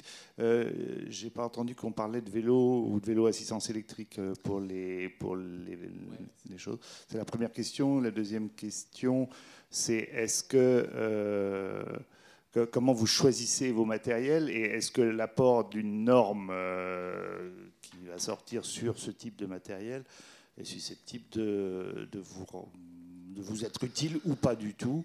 Vous vous en fichez, vous prenez ce qui existe et vous n'avez pas de problème. Et puis euh, là, c'est pas dans la logique de la norme. Cette norme est en trois parties. Il y a une partie sur euh, euh, sur les vélos cargo et les triporteurs, mais il y a aussi une partie sur les remorques. Donc ça couvre en principe tout le champ de la logistique. Et cette norme ne concerne que des vélos ou des vélos assistance électrique dans le sens réglementaire du terme, avec une puissance limitée à 250 watts et une vitesse, une assistance qui se coupe à 25. Euh, nous, on- a des vélos électriques, clairement. Alors, on est un peu embêté d'ailleurs euh, par ces 25 km/h et ces 250 watts, parce que quand et puis, euh, enfin, c'est pas suffisant en fait pour bosser tous les jours en termes d'autonomie, c'est c'est un peu galère et on débride pas les vélos parce que voilà, euh, mais c'est- compliqué et c'est un frein pour. euh, alors, je reprends l'exemple du plombier euh, qui va se déplacer dans Paris. Il faut penser aux batteries, donc ça c'est un frein. Voilà. Ensuite, pour la question, ouais, Non, parce que tu m'avais parlé lorsqu'on s'était rencontrés de vos limites en termes de poids et de distance. Tu peux en dire Ouais. tu, tu en as- tu peux en dire vraiment Ouais. Alors euh, nous, on porte 300 kg par remorque et euh, on fait 10 km max, donc c'est Paris euh, nord-sud, hein, très clairement. Notre matériel, il n'est pas normé, il est, c'est un truc artis- artisanal, c'est fait à Rennes. Il, y a une quarantaine de vélos triporteurs en Europe, différents, qui existent. Donc il y a tout un tas de choses différentes. Donc une norme, c'est important, c'est intéressant pour pouvoir se repérer dans cet univers un peu innovant euh, du, vélo utilitaire qu'on a besoin.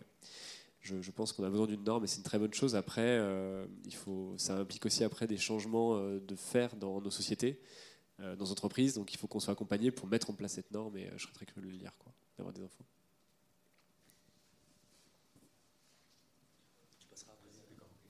Oui, à propos de normes, euh, je constate que dans nos villes de banlieue, il y a pas mal de villes où ça serait très difficile d'utiliser des vélos avec des remorques, euh, vélos cargo, parce qu'il y a des maires qui raffolent des chicanes. euh, ça dépend beaucoup d'une commune à l'autre, hein, mais c'est quand même très dominant, alors qu'à Paris, vous avez la chance d'en avoir pratiquement pas, j'ai l'impression, des, des chicanes. Enfin, il doit y en avoir un petit peu, mais ça va être rare. Est-ce qu'on ne pourrait pas accompagner la norme sur les vélos cargo d'une norme sur les dispositifs d'intrusion pour, pour interdire les chicanes et réserver toujours 1m40 euh, en, en ligne droite pour pouvoir passer Ah, C'est dommage.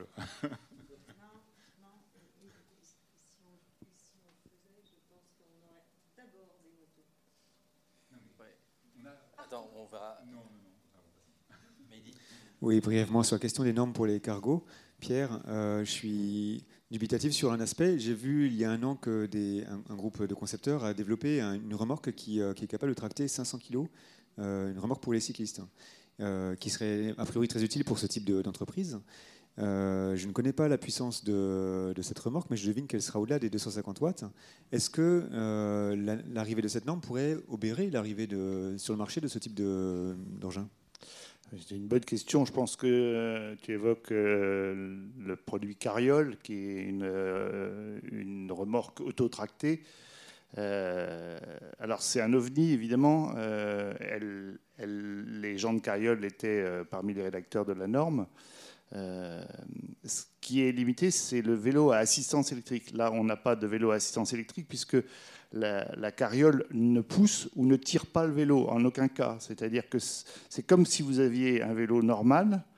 Et effectivement, la puissance des moteurs de la remorque est très supérieure à 250 watts, mais euh, ce n'est pas de l'assistance électrique au sens euh, du code de la route.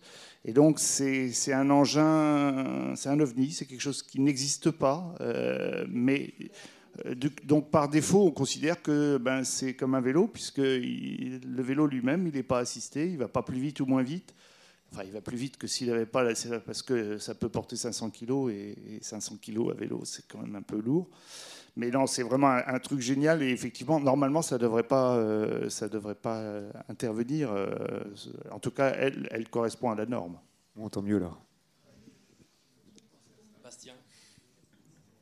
Euh, oui, j'avais, moi j'avais une question euh, par rapport à cette norme. Je ne suis pas bien sûr de comprendre les implications.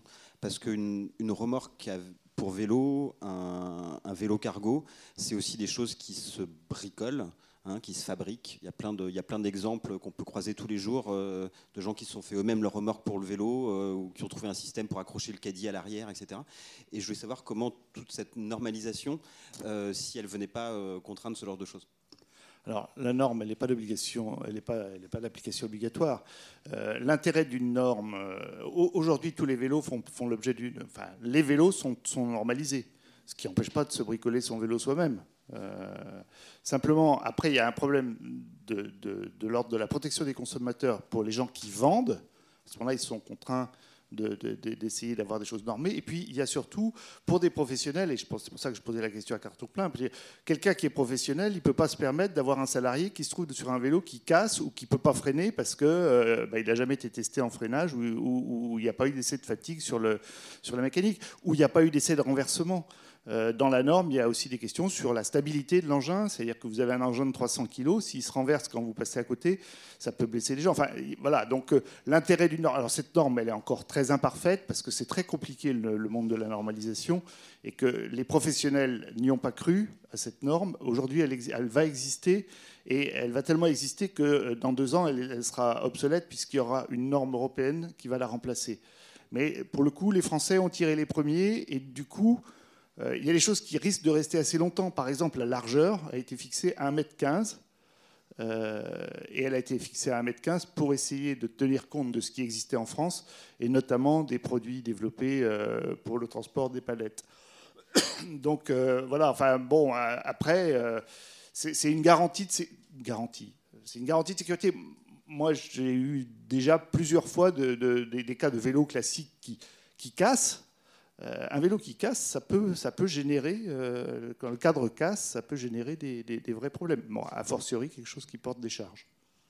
Et donc, pareil, une collectivité, moi, on peut espérer que dans, un futur relativement proche, ça se fait déjà, par exemple à Grenoble, j'ai posé la question, Grenoble met à disposition de la location de vélos cargo. Euh, il y a une responsabilité du loueur si le matériel qu'il loue n'est pas n'est pas solide. Ça n'empêchera pas euh, des gens de bricoler les trucs dans leur, euh, dans leur jardin. Ça, c'est leur, leur sujet, c'est leur problème. On n'a pas, c'est pas une homologation au sens du code de la route. Euh, vous savez que pour rouler sur une chaussée, il faut, il faut passer aux mines. Il faut un véhicule qui passe aux mines. À ce moment-là, ça devient un véhicule. C'est une, homologation européenne. ça coûte très cher. C'est pour ça qu'il y a très peu de gens. Il n'y a que les bagnoles et, les mobilettes et les motos qui sont, qui sont homologuées. Si vous bricolez un truc dans votre jardin et que c'est un cycle, euh, ben, les cycles ils sont acceptés sans avoir cette homologation. C'est le seul véhicule qui n'est pas homologué au sens euh, du code de la route et cette norme n'est pas une homologation, il ne le sera pas, donc on pourra continuer à bricoler ces trucs. Oui, c'est prévu, dans la, c'est prévu par, la, par le code de la route et même la réglementation, plus que la, le, le, code de la route, puisque c'est la réglementation européenne qui définit les véhicules. Ouais, je voulais juste vous montrer ça en complément. Euh, pour avoir un peu une idée de tout ce qui se fait dans le monde des vélos euh, cargo, parce qu'il y a beaucoup de choses, il y a cette typologie qui est très bien faite euh, par un membre des boîtes à vélos et euh, qui récapitule bien tous les types de vélos qu'on peut trouver. Enfin, vraiment, c'est, enfin, voilà. Ça peut se ça peut se partager, donc n'hésitez pas. Et après, ils mettent des. Enfin, ils vous montrent, voilà, ils expliquent certaines choses. C'est assez intéressant avec des visuels. Là, c'est UPS, par exemple. Voilà. Donc, cette typologie, elle est bien faite. Et, euh, et la norme, bah, voilà, il y a plein de, de véhicules là-dedans qui sont qui font pas partie de la norme, je, je pense.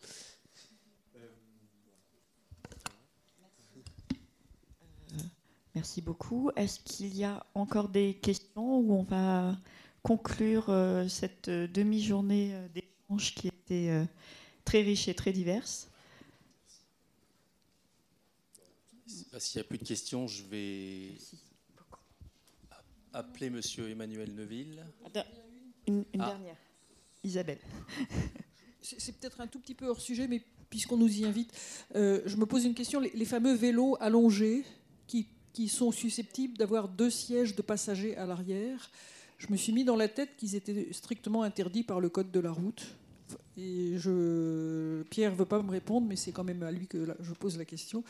Est-ce que, est que ces trucs-là sont autorisés en fait, en vrai? Euh, avec deux, deux sièges de passagers à l'arrière, enfin deux, deux possibilités de passagers, on va supposer de moins de, je sais pas quel est l'âge, 14 ans, je crois, la limite. Je sais pas. Non, non, non, non, des vélos, vraiment, les, les qu'ils appellent long trail, les, les- les longs vélos, là, qu'on- je crois que ça s'appelle comme ça.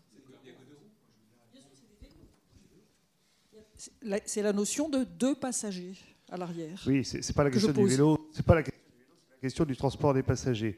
Euh, la question que pose Isabelle Le Sens, c'est euh, la même pour euh, une remorque avec plusieurs enfants à l'intérieur. On ne sait pas très bien à partir de quand on peut transporter 2, 3, 4, 5 enfants. C'est vrai que quand on va aux Pays-Bas, on voit fréquemment des, vélos adaptés avec 3, 4 enfants dessus, plus une remorque, plus encore autre chose. Bon, L'imagination est sans limite. Euh, on- on- donc ça n'a pas de rapport avec la norme et euh, c'est une vraie question que je m'escrime à poser depuis euh, maintenant 4 ou 5 ans aux services compétents, mais la question n'est pas encore tout à fait mûre pour être prise en compte. Le code de la route limite le, code de la route est très ambigu. Il limite le nombre de, passagers sans, vraiment. euh, Il impose qu'il y, ait des choses qui soient adaptées pour, mais tout, ça est, compliqué sur le transport des enfants et, euh, et ça mériterait véritablement un toilettage. Ça nécessite probablement un, gros coup de main du CEREMA et, du benchmarking avec, euh, avec ce qui se passe à l'étranger, parce que évidemment euh, c'est une solution d'avenir. Mais je ne suis pas du tout sûr que quelqu'un qui transporte dans son urban euh, les, vélos cargo euh, modernes euh, avec deux trois gamins qui sont dans le vélo, c'est pas une remorque. hein. Euh, je suis pas du tout sûr que ce soit euh, purement réglementaire. Après, euh, après qu'est-ce qui se passe? Qu'est-ce qui se passe si, euh, par exemple, vous êtes une famille, vous avez votre gamin, vous prenez le gamin de quelqu'un d'autre et vous l'emmenez à l'école. Vous avez un accident, le gamin euh, des voisins, il meurt. Euh, ben voilà, je ne sais pas si vous aviez le droit ou pas. C'est là qu'on le saura. hein.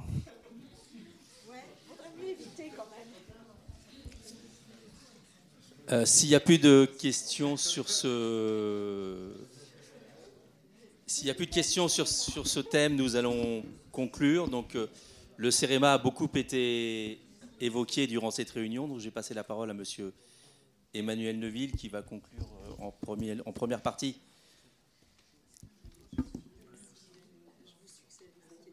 Voilà. Euh, merci, merci de me donner l'occasion de, à l'occasion de la clôture de cette journée, Euh, d'abord, vous dire quelques mots sur le CEREMA. Enfin, vous avez déjà entendu parler. Quelques mots sur le CEREMA. Donc, vous savez que le CEREMA, c'est l'expertise publique pour la transition écologique et la cohésion des territoires.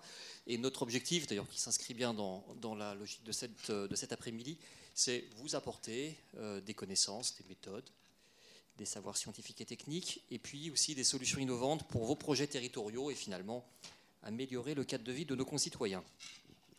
Un mot sur la bannière de cette journée, une voirie pour tous. Une voirie pour tous, en fait, c'est un programme, hein, je pense que vous connaissez sans doute euh, tous, qui est... Euh, en fait, l'objectif, c'est construire une, une, culture commune de l'aménagement et de la gestion de la voirie et des espaces publics. Ce qui est visé, bien sûr, c'est un partage plus équilibré de ces espaces entre tous les usages urbains. Et aujourd'hui, une des thématiques prioritaires, c'est de redonner toute leur place aux modes actifs, ainsi, voilà, euh, ainsi qu'aux autres modes alternatifs à, la voiture solo. Alors, les thématiques développées cet après-midi euh, sur la résorption des, coupures urbaines, du partage de l'espace public, de la logistique de proximité, eh bien, toutes, ces, toutes ces thématiques sont pleinement dans nos activités.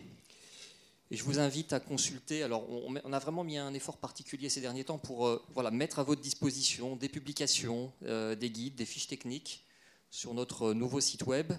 Voilà, je vous invite à, vous y inscrire et puis à accéder à, voilà, l'ensemble des choses pour lesquelles on a vraiment mis un effort particulier pour les mettre à votre disposition, en vue voilà, d'en faire des, des outils euh, pour les maîtres d'ouvrage. Les politiques en matière de mobilité active, elles ont désormais une très forte visibilité. C'est vrai qu'en Ile-de-France, on avait, voilà, il y avait déjà eu, euh, c'était en mai de l'année dernière, l'annonce du plan vélo, mais c'est vrai que là, effectivement, au mois de septembre, avec l'annonce du plan national, euh, voilà, ça donne un élan, un élan encore plus important. Euh, de manière opérationnelle, voilà, je crois que notre, nous tenons vraiment à être avec vous pour vous aider, pour mettre en œuvre dans vos territoires euh, les politiques euh, cyclables ou, des aménagements dans le cadre de ces plans vélos. En particulier, nous, nous tenons vraiment à, jouer un rôle sur l'expérimentation de solutions innovantes. par exemple, juste pour en citer quelques-unes, les contresens cyclables, céder le passage au feu, qui font partie des réussites dans le domaine et qui nous intéressent beaucoup aujourd'hui. L'occasion aussi de dire un petit mot sur une prochaine journée. C'est quasiment dans un mois, jour pour jour le 6 novembre. Euh, en matière de carrefour à feu vers de nouvelles pratiques pour des mobilités actives. Voilà, c'est le thème de la journée alors, nationale que euh, nous organisons en partenariat avec la ville de Paris le 6 novembre. Euh, c'est déjà pas mal rempli. Voilà. Mais bon, il restera peut-être un petit peu de place pour ceux qui. Voilà. Hein, voilà, je tiens, c'est vrai que ce sont quelques mots de conclusion, à, remercier chaleureusement euh, Madame Sylvie Banoun, euh, donc coordinatrice interministérielle pour le développement de la marche et du vélo, euh, qui est avec nous pour cet après-midi et, qui montre bien l'effort d'accompagnement local de cette politique nationale. Je tiens à remercier l'IAU qui, nous héberge cet après-midi, avec qui nous avons co-construit cet après-midi et puis bien sûr l'ensemble des intervenants pour euh, leurs euh, apports particulièrement éclairants. Euh, merci à tous et puis j'espère vous revoir dans une prochaine journée, une voirie pour tous.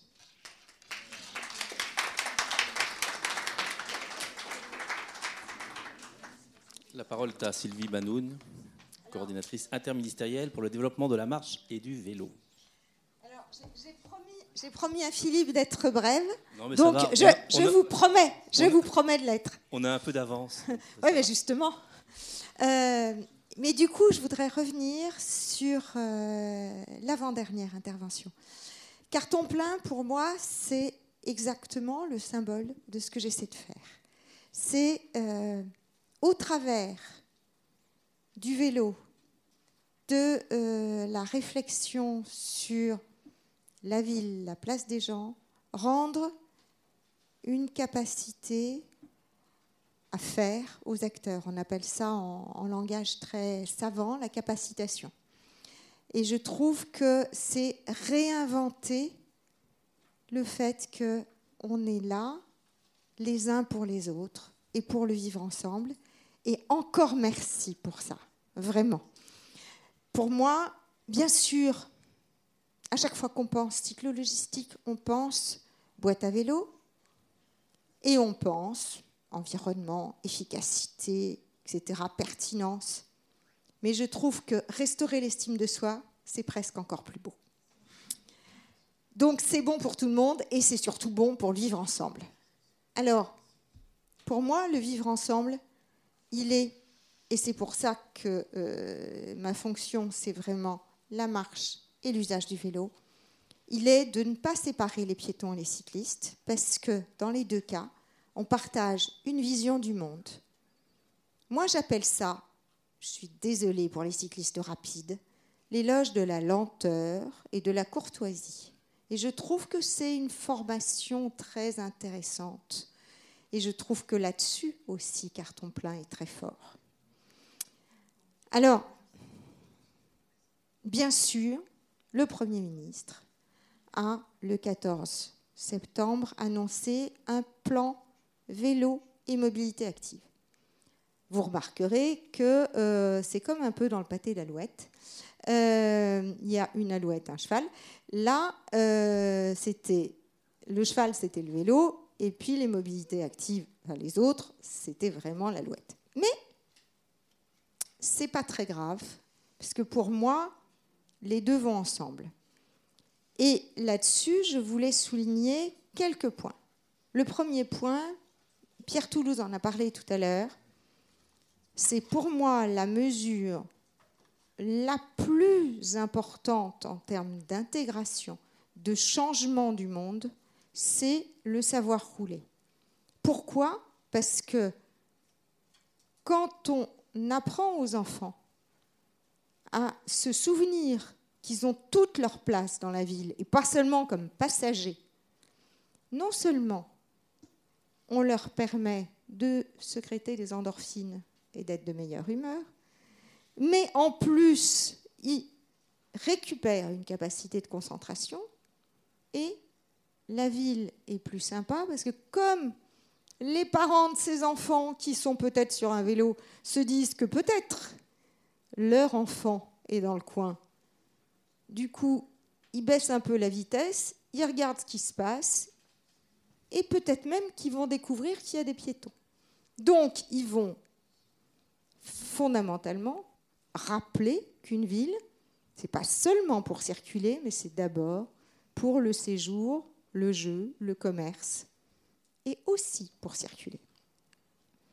Alors, réinventer la ville au travers du plan vélo, euh, pour réinventer les services à vélo, il y a un outil dont Pierre n'a pas parlé, qui me paraît un petit outil symbolique, qui est l'item vélo dans le barème fiscal. Pourquoi? C'est parce que vous parliez des plombiers. Bien sûr, il y a le plombier qui est artisan, qui est tout seul.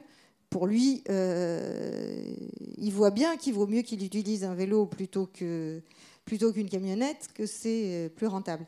Mais euh, le plombier ou l'aide ménagère ou l'aide-soignant, qui sont des salariés, eh ben aujourd'hui, s'ils se déplacent avec leur vélo, on ne peut rien leur rembourser. Tandis que s'ils se déplacent avec leur voiture, plus elle est puissante et plus ils gagnent dessous. C'est bien, la vie est belle. C'est un peu comme ça qu'on fait une politique publique cohérente.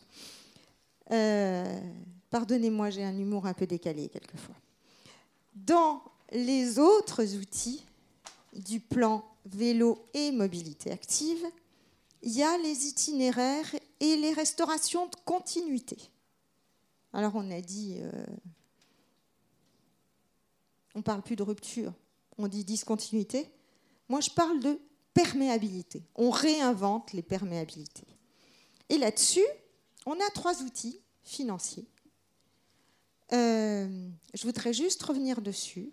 Le premier, publié le jour, le même jour, euh, qui est l'appel à projet de l'ADEME, qui est euh, pour aider les collectivités petites ou moyennes à se doter d'un bout d'ingénierie pour essayer de réfléchir à ce que c'est qu'un schéma directeur piéton cycliste. Je vous invite à euh, faire de la pub autour de vous. Je trouve que si c'est s'il y a euh, trop de gens, eh ben, ils passeront sur un prochain appel à projet, mais je suis sûre que euh, ce sera retenu. Là, le deuxième outil financier, Philippe en a parlé tout à l'heure, c'est la dotation au soutien à l'investissement public local, décile pour les intimes. Et l'avantage de la décile, c'est que ça finance pas seulement des infrastructures, mais aussi des services. Donc aussi, par exemple, du stationnement, ce qu'on peut jamais faire sinon. Ce qui veut dire qu'on est en train d'essayer d'avoir des outils qui permettent de financer plusieurs bouts d'un écosystème vélo. Et euh, je vous invite très très fort à euh, vous souvenir que euh, si on a mis 100 millions d'euros à disposition des préfets cette année, en 2018, sur l'axe vélo et mobilité, enfin plateforme de mobilité, ben, j'espère qu'on va se dépêcher de les engager parce que... à vos souhaits. Euh, parce que statistiquement, quand on n'en a pas besoin tout de suite, il y a toujours des gens qui en trouvent l'usage pour faire autre chose. Donc, euh, faites de la pub autour de vous. Et puis, le troisième outil, c'est le fonds mobilité active. Euh, là, pour le coup, c'est 50 millions par an, théoriquement sur 7 ans, donc 350 millions, à disposition de la FIT. Donc normalement, l'aspect pluriannuel est déjà compris. On n'est pas dans une annualité de crédit budgétaire. J'entre comme ça dans la, dans la technique euh, pour qu'on se souvienne que ça, ça permet de réfléchir un peu en amont. Et clairement, là, la première priorité, c'est euh, de s'attaquer aux discontinuités pour restaurer des perméabilités des continuités d'itinéraire, notamment là où ces discontinuités ont été créées par l'action de l'État. Bon, ça n'arrive jamais, hein, bien sûr.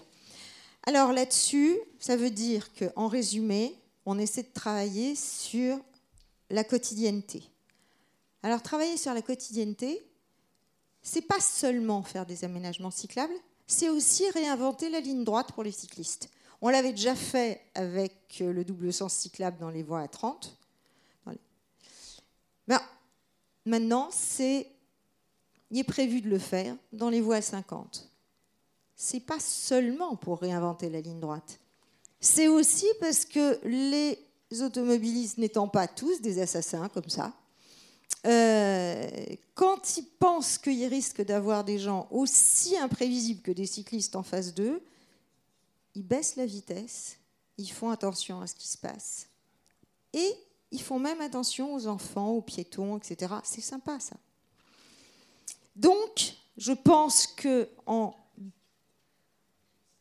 instituant le double sens dans les voies à 50, on est en train de donner des vrais outils pour baisser la vitesse. Alors, à côté de ça, il y a d'autres outils de quotidienneté sur le stationnement, sur la lutte contre le vol. En tout état de cause, c'est un plan qui ne fait jamais que donner des outils. Si on ne s'en saisit pas, on ne fera rien. Donc après, il y a des choses à faire. Moyennant quoi, ce à quoi je crois, c'est que l'avantage de travailler sur les piétons, les cyclistes, c'est que les objectifs de politique publique permettent à la fois d'engendrer des bénéfices individuels et des bénéfices collectifs. Tout ça avec de l'argent public, ça me paraît très bien. Pour une fois qu'on combine les deux. Que ce soit, alors quand je dis individuel et collectif, que ce soit en termes de santé, j'ai parlé tout à l'heure des enfants, mais il n'y a pas que les enfants. Il y a la prévention et des maladies chroniques euh, et en général des maladies non transmissibles. Hum, celles des cancers les plus fréquents. Évidemment, je vais commencer par ça, parce que ça me concerne, le cancer du sein. Mais, euh, messieurs, le cancer du côlon, c'est pas mal non plus. Euh, je vous rappelle quand même que ce sont les plus fréquents. 40% hein, de, baisse euh, par la pratique quotidienne du vélo à partir de quelques années. À partir d'un quart d'heure par jour. C'est pas beaucoup, un quart d'heure par jour. Et euh, ces bénéfices individuels se traduisent évidemment en bénéfices collectifs de santé publique. Ben, c'est exactement pareil les bénéfices environnementaux. Non seulement quand on substitue des transports motorisés euh, euh, et qu'on les remplace par des vélos, on baisse la pollution, parce que c'est le transfert hein, qui fait. Pour le reste, euh, il ne suffit pas d'ajouter des vélos à des voitures. Il faut vraiment remplacer. mais du coup, on a en plus une ville plus sympa. Et donc, le gain écologique, il est aussi pour tout le monde. Donc, merci à tous. Et en plus, j'ai trouvé ça très intéressant cet après-midi. Donc, euh, merci à Dominique, euh, merci à Philippe surtout. Voilà.